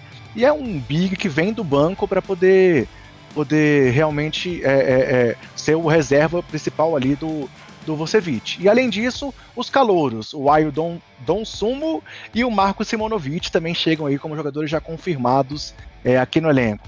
Ó, o Caio falando aí, ó, realmente, o Pat Williams era do Florida State e o Donovan era só do Florida, Florida Gators. Realmente é, é aquilo que a gente falou, Edel. Tá, estávamos, estávamos corretos nas nossas lembranças aqui. Ó, nossa memória não nos traiu. E aí, além do, do, Tony Bradley e dos calouros, e dos jogadores que a gente já comentou, temos vários nomes brigando por vaga aí. Stanley Johnson, que teve já chance é, no Toronto no Detroit, está mais uma vez brigando aí para tentar mostrar que pode ser relevante na NBA, como sua escolha do draft tinha é, dado pretensões lá atrás. A Lizzie Johnson, Daniel Oturo, Matt Thomas, Tyler Cook e Ethan Thompson. Dessa galera aí, Bruno, é, Tony Bradley, os calouros e essa galera que está brigando por uma vaga aí é, no elenco final depois do training camp algum deles você pode ter uma expectativa maior? Será que o Simonovic pode ser esse cara que vai surpreender ali vindo da Europa? Será que o Ayo vai ter algum espaço já na armação? É, desses caras que estão lá atrás, Stanley Johnson, Alice Johnson, algum deles você está com muita expectativa que possa, além de estar no elenco, possa contribuir realmente, cara? Eu tô, tô sim com, com expectativa no Simonovic, como você falou, André, porque é, é aquele é, é ser repetitivo aqui. A gente acaba até sendo um pouco repetitivo sem querer, mas é aquele combinho, né? Ele Chovas traz um cara da Europa que ninguém conhece, deixa ele lá um ano mais preparando, evoluindo um pouco mais, aprimorando os quesitos básicos. E o Simanovic é um cara muito alto, é um pivô que quando você vê as jogadas dele, é um pivô muito de muita movimentação, é um cara que para agregar no elenco algo que a gente não tinha, né? No, nas últimas temporadas, os nossos pivôs reservas eram ando muito, muito ligados ali. A gente lembra do Luke Cornet, que até tentava arremessar umas bolinhas de três, mas que era muito duro. O Felício também, um cara muito parado. O próprio Robin Lopes, quando a gente tinha anteriormente. E é assim, um cara europeu trazido pelo Carnichovas, não, não tem como eu não ter hype. Depois da gente. e ainda mais pivô, não, não tem como eu não ter hype. Eu acho que todo torcedor do Bulls, quando viu um cara europeu pivô trazido pelo Carnichovas, falou: ah, e com 20 no final do nome ainda, com C no final do nome, poxa, é, é muito, sabe? E é, e é montenegrino, né? Vai, vai é ser ali o discípulo do, do, do Vult. Ser discípulo do Vult e, e a gente lembra muito do, de um Jokic que ninguém conhecia também e chegou lá no Denver e depois de algum tempo se tornou a máquina que ele é hoje. Não tô falando que o Simonovic vai ser isso. Eu não sei porque não, ninguém tem muito muita informação direito do que ele é. Até difícil pra gente criar conteúdo, achar uhum. Sim, um, exato. informação dele, porque é um cara que. Os vídeos, poucas imagens. Uhum. E quando você põe Marcos Simonovic, normalmente aparece um jogador mais velho. Sim, sim. Não é esse, é. Ganhou todo mundo no draft passado. Sim, é. Você, vai, você foi fazer a arte lá e eu já tava com a arte pronta. Aí, pra, inclusive, eu tava com a arte pronta pra, pra colocar no Nico Manion. Falei, não, vai vir o Nico Manion. Eu gosto do Nico Manion. Vai vir ele. Tá disponível. Vai pegar. Aí pegou o Simanovic e falei, quem é esse cara? E aí que eu fui pesquisar, fui, fui olhar, fui ler, fui entender. E o, o Carnation tem muito dessas, né? Mas eu acho que outras peças vão, vão surpreender. Eu não sei exatamente quem, André porque a temporada é muito longa, muito extensa e ainda a gente vai ter essas questões de protocolo de saúde, vai ter essas questões de. A lesão sempre tem durante a temporada, né? Mas a, essas questões de protocolo de saúde podem atrapalhar. O Chicago Bulls hoje ele tem um elenco bem grande. Nesse training camp e nesses jogos de pré-temporada a gente tende ver não só o time titular, mas também esses caras que estão brigando ali para conseguir uma vaga, talvez ganhando algum tempo e alguns vão, vão ser úteis, outros vão ser dispensados. Eu lembro, eu não vou lembrar o nome do jogador, mas tinha um, um jogador que apareceu no Chicago Bulls no ano passado, era alguma coisa Lemon, e ele fez uns dois, três jogos assim que a gente falou, caramba, quem é esse menino? Depois ele também foi dispensado, mas, mas vão ser isso, vão ser jogadores que vão aparecer, fazer ali bons jogos. O, o Marcos Studios também fez, fez alguns bons jogos são, são é isso, os jogadores que aparecem, fazem bons jogos, talvez não fiquem no elenco, mas para aquela função, naquele ponto, aquele jogo específico, o cara vai, vai acabar brilhando porque vai ter a bola, vai ter mais tempo, vai ter que decidir. A gente espera que não, né? Porque normalmente quando esses caras aparecem é porque o time tá em uma situação ruim. E você, Edel, algum outro nome que vale destacar? O Stanley Johnson talvez é um cara que dá pra, pra, esperar alguma coisa dele? Ou algum outro nome desse que a gente citou aí, você tem alguma expectativa maior, cara? O próprio Ayo, você acha que é um armador que pode, a, a, não só por ser natural de Chicago, é um cara que pode contribuir já a curto prazo, ou realmente é um, um planejamento para o futuro? Algum outro nome para destacar, Edel? É, Stanley Johnson que fez uma senhora partida contra o Chicago Bulls e bobear foi até isso que levou ele a tá Tony Bradley também, eu acho. Tony Bradley também fez um. Ah, não, foi a Lizzie Johnson. A Lizzie Johnson que teve um jogo de 20-20 contra o Chicago e tá lá buscando uma vaguinha agora. A Lizzie Johnson é o que veio do Nets, não é isso? Exato. Eu, eu, esse é o homem que eu acho que, que eu acho que pode surpreender porque eu vejo nele numa energia legal. Eu acho que é um cara que de características diferentes do Vucevic, que eu acho que é importante a gente ter alguém com características diferentes. O, o, ele não é aquele cara chutador, né? Mas é aquele cara que o pick and roll dele é impressionante. É um, é um, é um cara que faz o pick and roll e, e se apresenta muito rápido para o jogo. Então, é, eu acho que vai ser um cara que eu, eu tô achando que ele vai, vai conseguir fi, se firmar. E talvez até, sei, pode, pode ser que seja o cara que de repente seja o reserva imediato do, do Vucevic. Mas eu gosto da energia dele. É... E essa expectativa aí do, do, do Marco, acho que é um cara que vai, tem que ter um pouquinho de calma, né? Que essa, essa mudança, né? De Europa, NBA é, é, é, é complicada. É, inclusive eu consegui lá. né? É. eu consegui ver uns jogos do, do Mega, assim, de vez em quando passava no YouTube, eu consegui pescar um ou outro. É, aliás, anotem esse nome, o Jovic, que joga lá. Esse, esse cara eu fiquei impressionado. Eu fui ver o, eu fui ver o, o Simonovic e, e, fiquei impressionado com o Jovic. Que jogador. E o Mega, assim, uma boa notícia pra gente, que o Mega é um formador de jogadores Sim. que vão pra NBA. Tem vários jogadores de lá que vão pra NBA. Então, assim, e, e como o Bruno falou, acho que vai ser legal, assim, porque é, essa guerra, essa é, é batalha para esses caras que estão que lutando por espaço, né? É, não é o caso do Simonovic, mas o do, do, do Stanley Johnson, é, daquele do outro jogador que veio do. que estava no Utah Jazz, que é um arremessador, esqueci o nome dele Matt agora. Thomas, Matt Thomas. Isso. É, esses caras vão ter que vão ter que ir pra guerra ali no, nos treinos, no, nos jogos da pré-temporada, para se firmar, porque o Bustos acabou trazendo muita gente, né? Do, para esse training camp aí. E vamos ver se a gente consegue sugar alguém. Eu tô confiante no, no Alisa Johnson. Acho que esse cara aqui vai ser um. Eu acho que ele vai, vai render frutos pra gente. E esqueci de citar também aqui o Devon Dodson, né? Que tem um contato two-way, mas também tá, tá ali no elenco. Diga, Bruno, não ouvi. Que bom que a gente trouxe bastante gente, né? Porque Sim? nas últimas temporadas, o, como eu falei, era muito precário. Sim. E aí, eu, eu não sei vocês quando vocês viam o jogo, mas André, quando entrava a, a galera assim do terrão, é, minha, namora, minha namorada começou a ver NBA comigo e eu assisti todos os jogos do Bus pela página e eu comprei uma camiseta do Bus aí pra ela falando, eu não quero mais usar isso. Porque... e aí era muito engraçado porque assim, o Felício pisava em casa e falou, tá, então agora não. Já agora acabou, jeito, né? agora é hora agora... de dormir. É, não, a gente... é exatamente isso. A gente só cobriu o jogo até o final, pô, porque assim, acho que é respeito a quem, tá, quem tava lá acompanhando e tudo mais. Mas, pô, dá um desânimo em determinados jogos, principalmente pela apatia do time, né? Acho que isso foi uma marca registrada das equipes. O jogo contra o Milwaukee era triste, cara. O jogo é. contra o Milwaukee era. Segundo quarto já, já tava procurando alguma outra coisa pra fazer. Aí você começa a, ver outras coisas, começa a se distrair. Fica até difícil para quem cobre o é. jogo acompanhar, porque você fica vendo lá o time tomando a bordoada. Aí você, você olha assim no, no League Pass, tá lá passando tipo Lakers e Nets. Pau a pau. É, pau a pau. E o Bulls tomando 45 pontos nas costas. Em determinados é... momentos era prova de amor legal mesmo, porque. é, agora eu não sei se.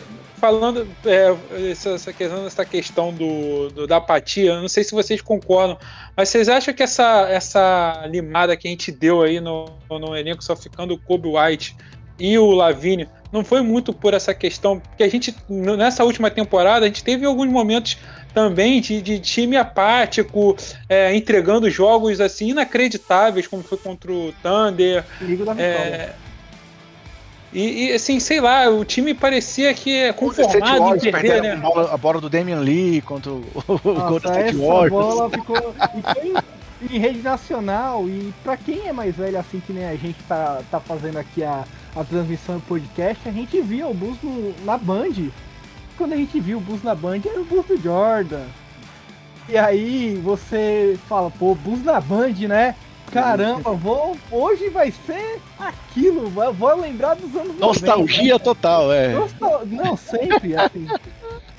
Aí você vê o cunhado do Stephen Curry matando a bola do jogo, só não, não. E o jogo foi tarde ainda. Eu falei, por isso que Foi, foi só às 10 e meia. Mas, mas, mas ideia, eu, eu, eu, até 1 e meia da manhã pra ver o cunhado do Curry matando a bola do jogo. Eu acho que sim, essa renovação do elenco, eu acho que passa parte por isso sim aquela questão de ter um espírito vencedor. Porque o, o, o elenco estava tão assim acostumado com esses últimos anos aí de dificuldade que eu acho que o Carlos Novas tentou dar uma mexida geral também para poder trazer galera com, com uma vontade nova, com uma cabeça nova. Eu acho que passa por isso sim, respondendo a sua pergunta, cara. Eu acho que o, o marketing é, é, o nome dessa apatia. Perfeito, ótimo. Eu acho que é o nome e o sobrenome. Eu acho que, que é Laurie Marketing. Marketing, além dele ser um cara que era apático jogando, mesmo quando ele tava com vontade, o, o jogo dele era meio paradão mesmo. É, é, o jogo é um dele. cara que tinha potencial, mas parecia que não, não, não, não dava aquele, aquele. Não passava a segunda, né? É, exatamente, parecia um carro mil na subida, assim. É Feito. difícil, difícil de você chegar. Mas ah, eu também acho que a questão do marketing, além das lesões que, que atrapalharam o rendimento dele, tem um amigo nosso que, que é do Chicago Bulls Brasil também, o Guilherme, que sempre pôs muito hype no marketing. E aí e eu falava pra ele, cara, não, não vai ser isso, não vai. E a questão do marketing pra mim foi quando ele começou a, que, a questionar as decisões do técnico no ataque. Eu acho que ali naquele ponto, pra mim deu, e eu até falei isso na, na trade deadline, que tinha que sair ali naquele momento, se possível, é que realmente não, não deu negócio. Mas o, o marketing ele queria ser mais participativo da- no ataque, sem ter as ferramentas necessárias para aquilo. O time tem que jogar Mas, de uma mas ele também foi muito prejudicado pelo Jim Boyle, né, cara? Assim, é- é- Mas toda a equipe, né? Exato. Só que parece que ele foi um cara que não conseguiu se recuperar daquele momento. É, ele ele teve um papel. Ele se acomodou, né? Exatamente, se acomodou, talvez seja essa palavra. Ele teve um papel relegado ali secundário pelo Jim Boylan, é, não aproveitando os principais potenciais que ele tinha, e parece que depois que o Boylan saiu, ele não conseguiu se encontrar mais. Eu acho que ele foi um cara marcado claramente também por esse, esse caos que o Jim Boylan colocou lá em Chicago. Tam- Também, eu acho que o, que o Markkanen. Até porque essa briga com, de reclamar do ataque foi com na era Jim Boylan, né? E a gente não entendia muito bem, porque o Markkanen ele era um jogador muito, muito bom no poste baixo. Ele tinha muitas, muitas qualidades naquele poste baixo ali, naquela função específica que o Boylan falava fazia o quê? Abria ele pra ele chutar e apesar dele ser um arremessador competente de acertar ali duas, três bolas de três por jogo, não é pra ele ficar no perímetro arremessando bola em todo o ataque. Até porque isso dificultava a transição de jogo do Bulls de uma forma tenebrosa. E você falou do Jim Boyle, André, a gente lembra do- dos timeouts dos timeouts dele que ele parava, pegava a prancheta e todo mundo olhava pro outro lado. Era um técnico totalmente desacreditado. Parecia o, o Kevs com o, o Tailu no final. E o Lebron pegava e falava, não, gente, a jogada é essa daqui, escuta ele não. é, O que eu tô falando aqui é, é que é pra fazer, deixa ele aí, ele tá delirando. Delírio dele que ele é o técnico. O Jim Boylan foi isso. Foi um, um delírio do- da direção do Bulls de que ele poderia ser um técnico. A gente percebeu que. Não, não lembro vocês, mas na época o clima em Chicago era muito pesado e a gente que Sim, faz conteúdo sentia esse peso também, né? Parecia que fazer conteúdo do Chicago Bulls era algo estressante. Foi a cereja do bolo da era Gerpex, o, o Jim. Exato. Foi, foi o que fez realmente acabar, ainda bem. Mas galera, é, antes de passar aqui para os nossos assuntos finais, para as curtinhas, eu vou aproveitar para fazer um comentário que essa vantagem que eu tenho em relação a vocês, quando tá esse jogo aí difícil, 45 pontos atrás, eu posso passar para outro jogo porque eu cubro vários times e não apenas o Chicago Bulls. Deixa eu tirar um pouco de onda aqui Verdade. com vocês. É, É, isso que é verdade. uma vantagem da cobertura do basqueteiros aqui, ó. Ah, e, e agradecer a NBA Brasil que manda pra gente o League Pass todo ano. E aí eles mandam de todos os times, né? Então parece que eles falam, ó, quando tiver jogo do Bulls, você assiste dos outros. E aí você fica mais triste ainda, porque às vezes você tá Faz lá, comparações, né? É, porque mostra todos os jogos assim na parte de baixo da tela, e aí você vê jogo super pegado que você vê no Bulls. Aí, ah, ok. Não, esse ano vai ser diferente. Esse ano o time é competitivo, o time vai brigar e a gente tá confiante. Então, é, esse ano tudo vai mudar, Bruno. Vamos- Vamos ficar, vamos ficar confiantes nisso. Não, esse, esse ano eu tô muito no hype, André. Esse ano a gente vai fazer. Vamos voltar aqui ainda pra falar do Bulls dos playoffs, gente. Combinado, marcado já. Legal, já, já tá agendado.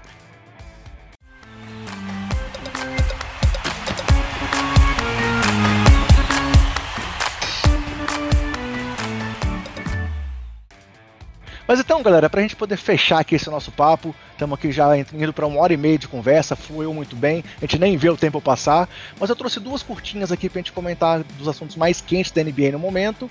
É, o primeiro, só para comentar que a novela Ben Simmons continua, é, tivemos aí é, é, é, é, os jogadores querendo viajar para poder encontrar com ele, lembrando aquele momento lá do DeAndre Jordan na época do Clippers. Tivemos Doc Rivers dizendo que ele ainda pode contribuir lá é, em Filadélfia, mas ele dizendo que realmente não quer jogar lá, que já passou o momento dele na, na, no time do, do Fila. E aí as, especulações continuam. Parece que o Minnesota ainda está tentando alguma troca por cima é, é, para conseguir ele, mesmo após a saída do Jason Rosas, mas nada muito quente aí com relação ao Ben Simmons. E a outra curtinha, que é o que eu vou querer ouvir um pouco mais da opinião de vocês, essa polêmica gigantesca aí dos jogadores que estão contra as vacinas e que podem desfalcar, desfalcar os seus times. A gente já colocou aqui rapidamente a questão do Kyrie Irving, temos Andrew Wiggins que não pode jogar os jogos do Golden State em casa enquanto não se vacinar, Jonathan Isaac, Bradley Beal, próprio Dwight Howard também fez algumas declarações aí. Eu não tenho certeza se ele afirmou que não se vacinou, mas ele também já entrou nessa polêmica.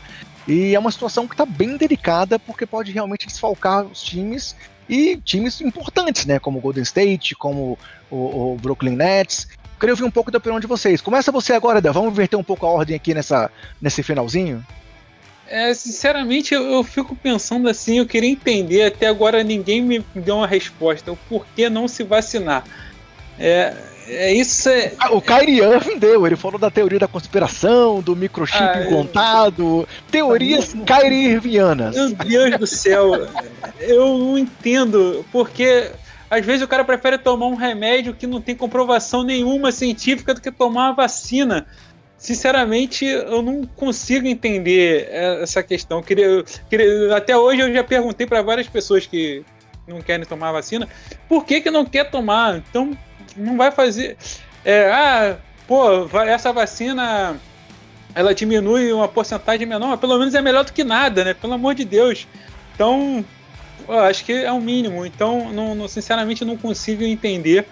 É, eu acho que a liga tem que se posicionar, acho que firme com relação a isso, porque, é, sinceramente, eu não vejo como uma, é, aquela coisa. A minha opinião é o seguinte: é, isso é uma questão social, não é questão de respeito, é questão de você estar é, tá colaborando com a vida do outro, que é uma coisa muito importante.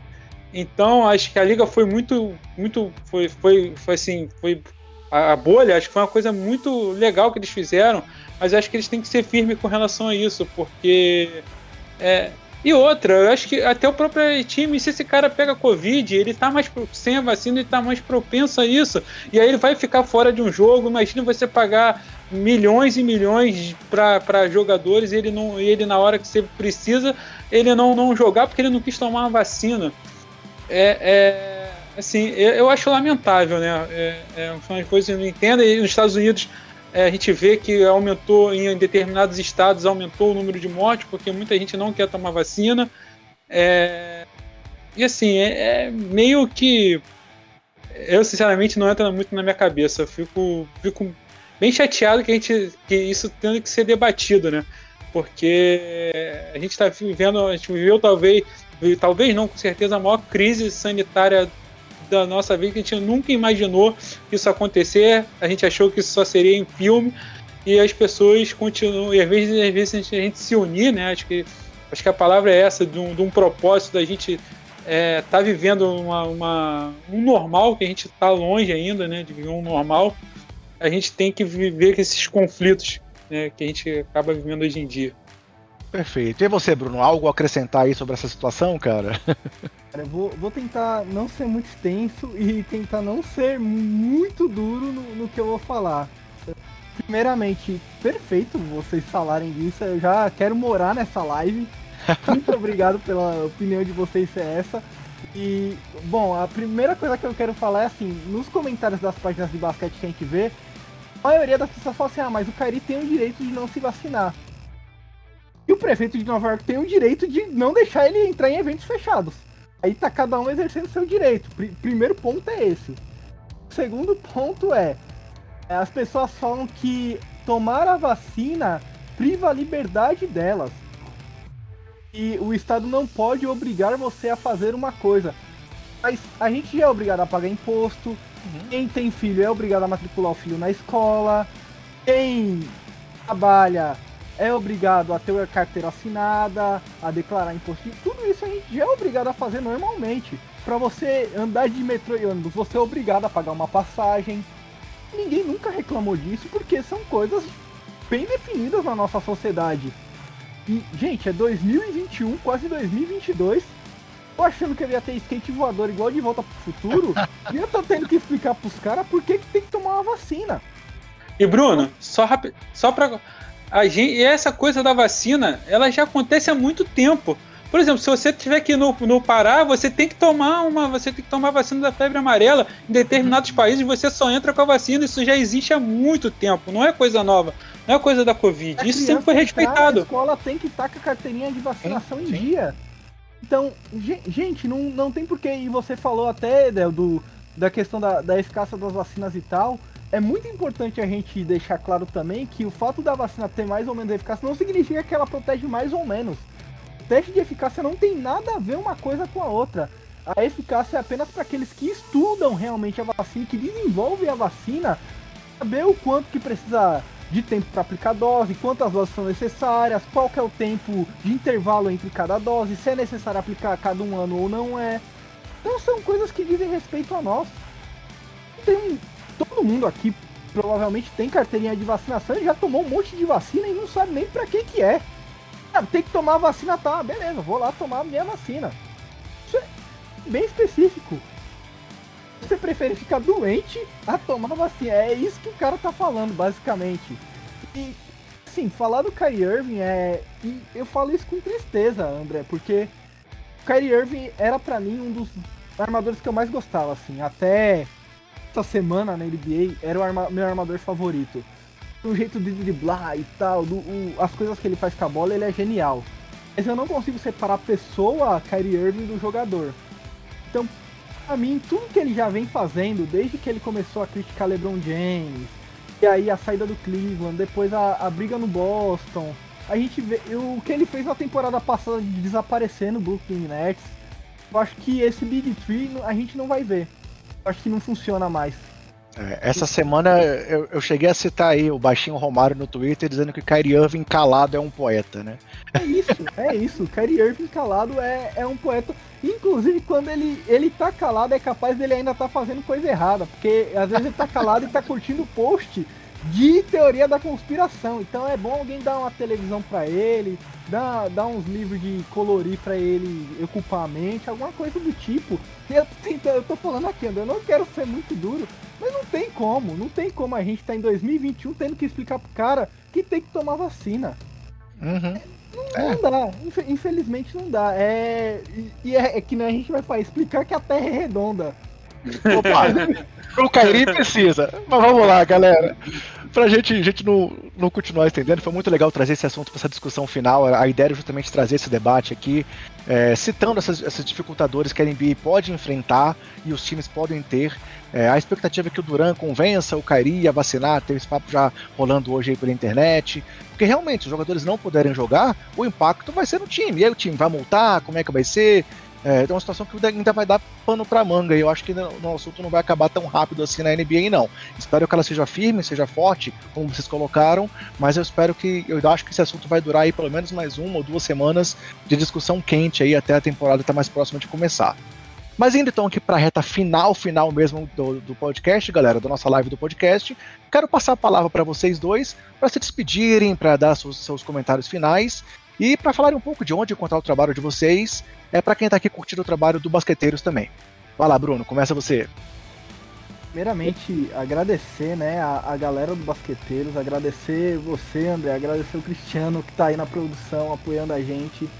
Agradecer o Edel, é, a Bus Nation é um dos portais assim que a gente tem uma ligação muito grande entre Bus BR Bus Nation, a galera do C-Red também, todo mundo se comunica, então é a comunidade do basquete nos últimos dois anos, eu tava pensando isso antes da live, a comunidade do basquete nos últimos dois anos cresceu e se uniu muito. Sim. E isso é muito legal. E é, só tende a crescer e a se unir mais. E é dessa forma, galera, que a gente mostra pra NBA que a NBA tem que investir no Brasil. Tem que trazer mais eventos, tem que fazer mais coisas, tem que apoiar o, o André, tem que apoiar o Edel, tem que apoiar a gente que a gente faça um conteúdo de mais qualidade ainda para vocês. O conteúdo do Basquete já é sensacional, já é de grande qualidade, mas toda ajuda que a gente tiver da NBA é, assim, primordial, né? Eu tive a, a honra de conseguir cobrir a, as finais da NBA porque eles deram acesso do Zoom pra mim. E assim, na, nas coletivas eu quase chorava, cara. Ver Monte Williams falando, ver Kurt Bud falando, e nem era meu time. Eu falando, eu tô aqui ouvindo os caras falar. Mas agradecer vocês. Dizer que vocês encontram o Chicago Bulls Brasil em todas as redes sociais como BullsBR. No Instagram é BullsBR Oficial, porque a gente já tinha o BullsBR, aí foi desativado, aí a gente teve que reativar. e pessoalmente também, fazer um merchanzinho do meu projeto, André, se você deixar. Claro!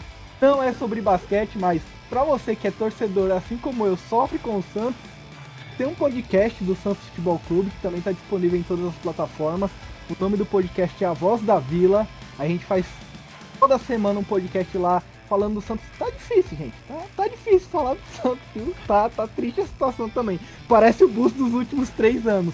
Mas a gente tá lá toda, toda semana falando, curtindo. Também estamos aí na correria. Mas agradecer você, André, agradecer o Edel, agradecer todo mundo que tá assistindo, que tá ouvindo e toda a comunidade do basquete. Muito obrigado, vocês são muito importantes pro nosso trabalho. Valeu, valeu, tamo junto. Bom demais, bom demais você estar tá aqui com a gente.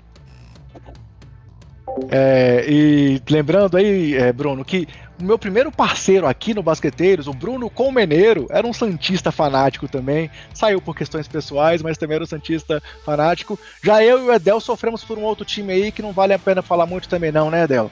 Apesar de termos aí um, um, quarentão ajudando o nosso time agora aí na Série B, a situação tá um pouco complicada. Mas, Edel, fala então aí sobre o trabalho do Bus Nation e se despede da galera aqui do Basqueteiros também, cara. André, muito obrigado, valeu mesmo. Pô, Brunão também, primeira vez que a gente trocou muita é, live lá com o Felipe, né? A gente é muito parceiro do Bus BR. É, primeira vez que eu tô fazendo com o Bruno. Pô, prazerzaço conhecer. André, pô, show de bola. É, acho que o Bruno falou tudo, questões de, de apoio, a gente faz aqui com o maior, maior carinho, né? É, e, e, assim, quanto mais pessoas estarem envolvidas, melhor. É, falar um pouquinho lá do Bulls, do Bulls Nation, né? A gente tem o nosso tem o Twitter, tem o Instagram, tem o nosso canal do YouTube. Vocês já estão convidados para participar de uma live lá com a gente. É, para a gente debater mais lá um pouquinho mais sobre Chicago Bulls. O André aí mais falando, sendo mais clubista, né, André? lá eu posso, lá eu posso 100%. Lá pode. e é isso, galera. E agradecer o Júnior, que é Santista também. Acho que o torcedor do Bulls gosta dos times preto e branco, hein? é, e é isso, galera. E vamos torcer para a gente faça, que o Bulls faça uma, uma, Pelo menos dessa vez, acho que vai ser prazeroso assistir o Chicago Bulls. Acho que isso aqui é importante. É, e a expectativa é lá em cima. Em breve a gente vai estar tá, vai tá acompanhando o nosso time. E agradecer a todo o público aí. Valeu mesmo. Pô, foi uma satisfação. A hora passou rapidinho. Valeu, Bruno, valeu, Edel. Valeu, galera que tá aqui com a gente na live. Pô, participação muito legal aqui no chat. Muita gente aqui acompanhando a live desde o começo, dando aquele like. Quem tá passando aqui no YouTube depois, deixa o seu like, se inscreve no canal, ativa as notificações. Ajuda a crescer o trabalho do Basqueteiros também aqui no YouTube. Ou se você tá no podcast, continua nos ouvindo por lá também. Já temos aí a nossa quarta temporada de Basqueteiros no ar.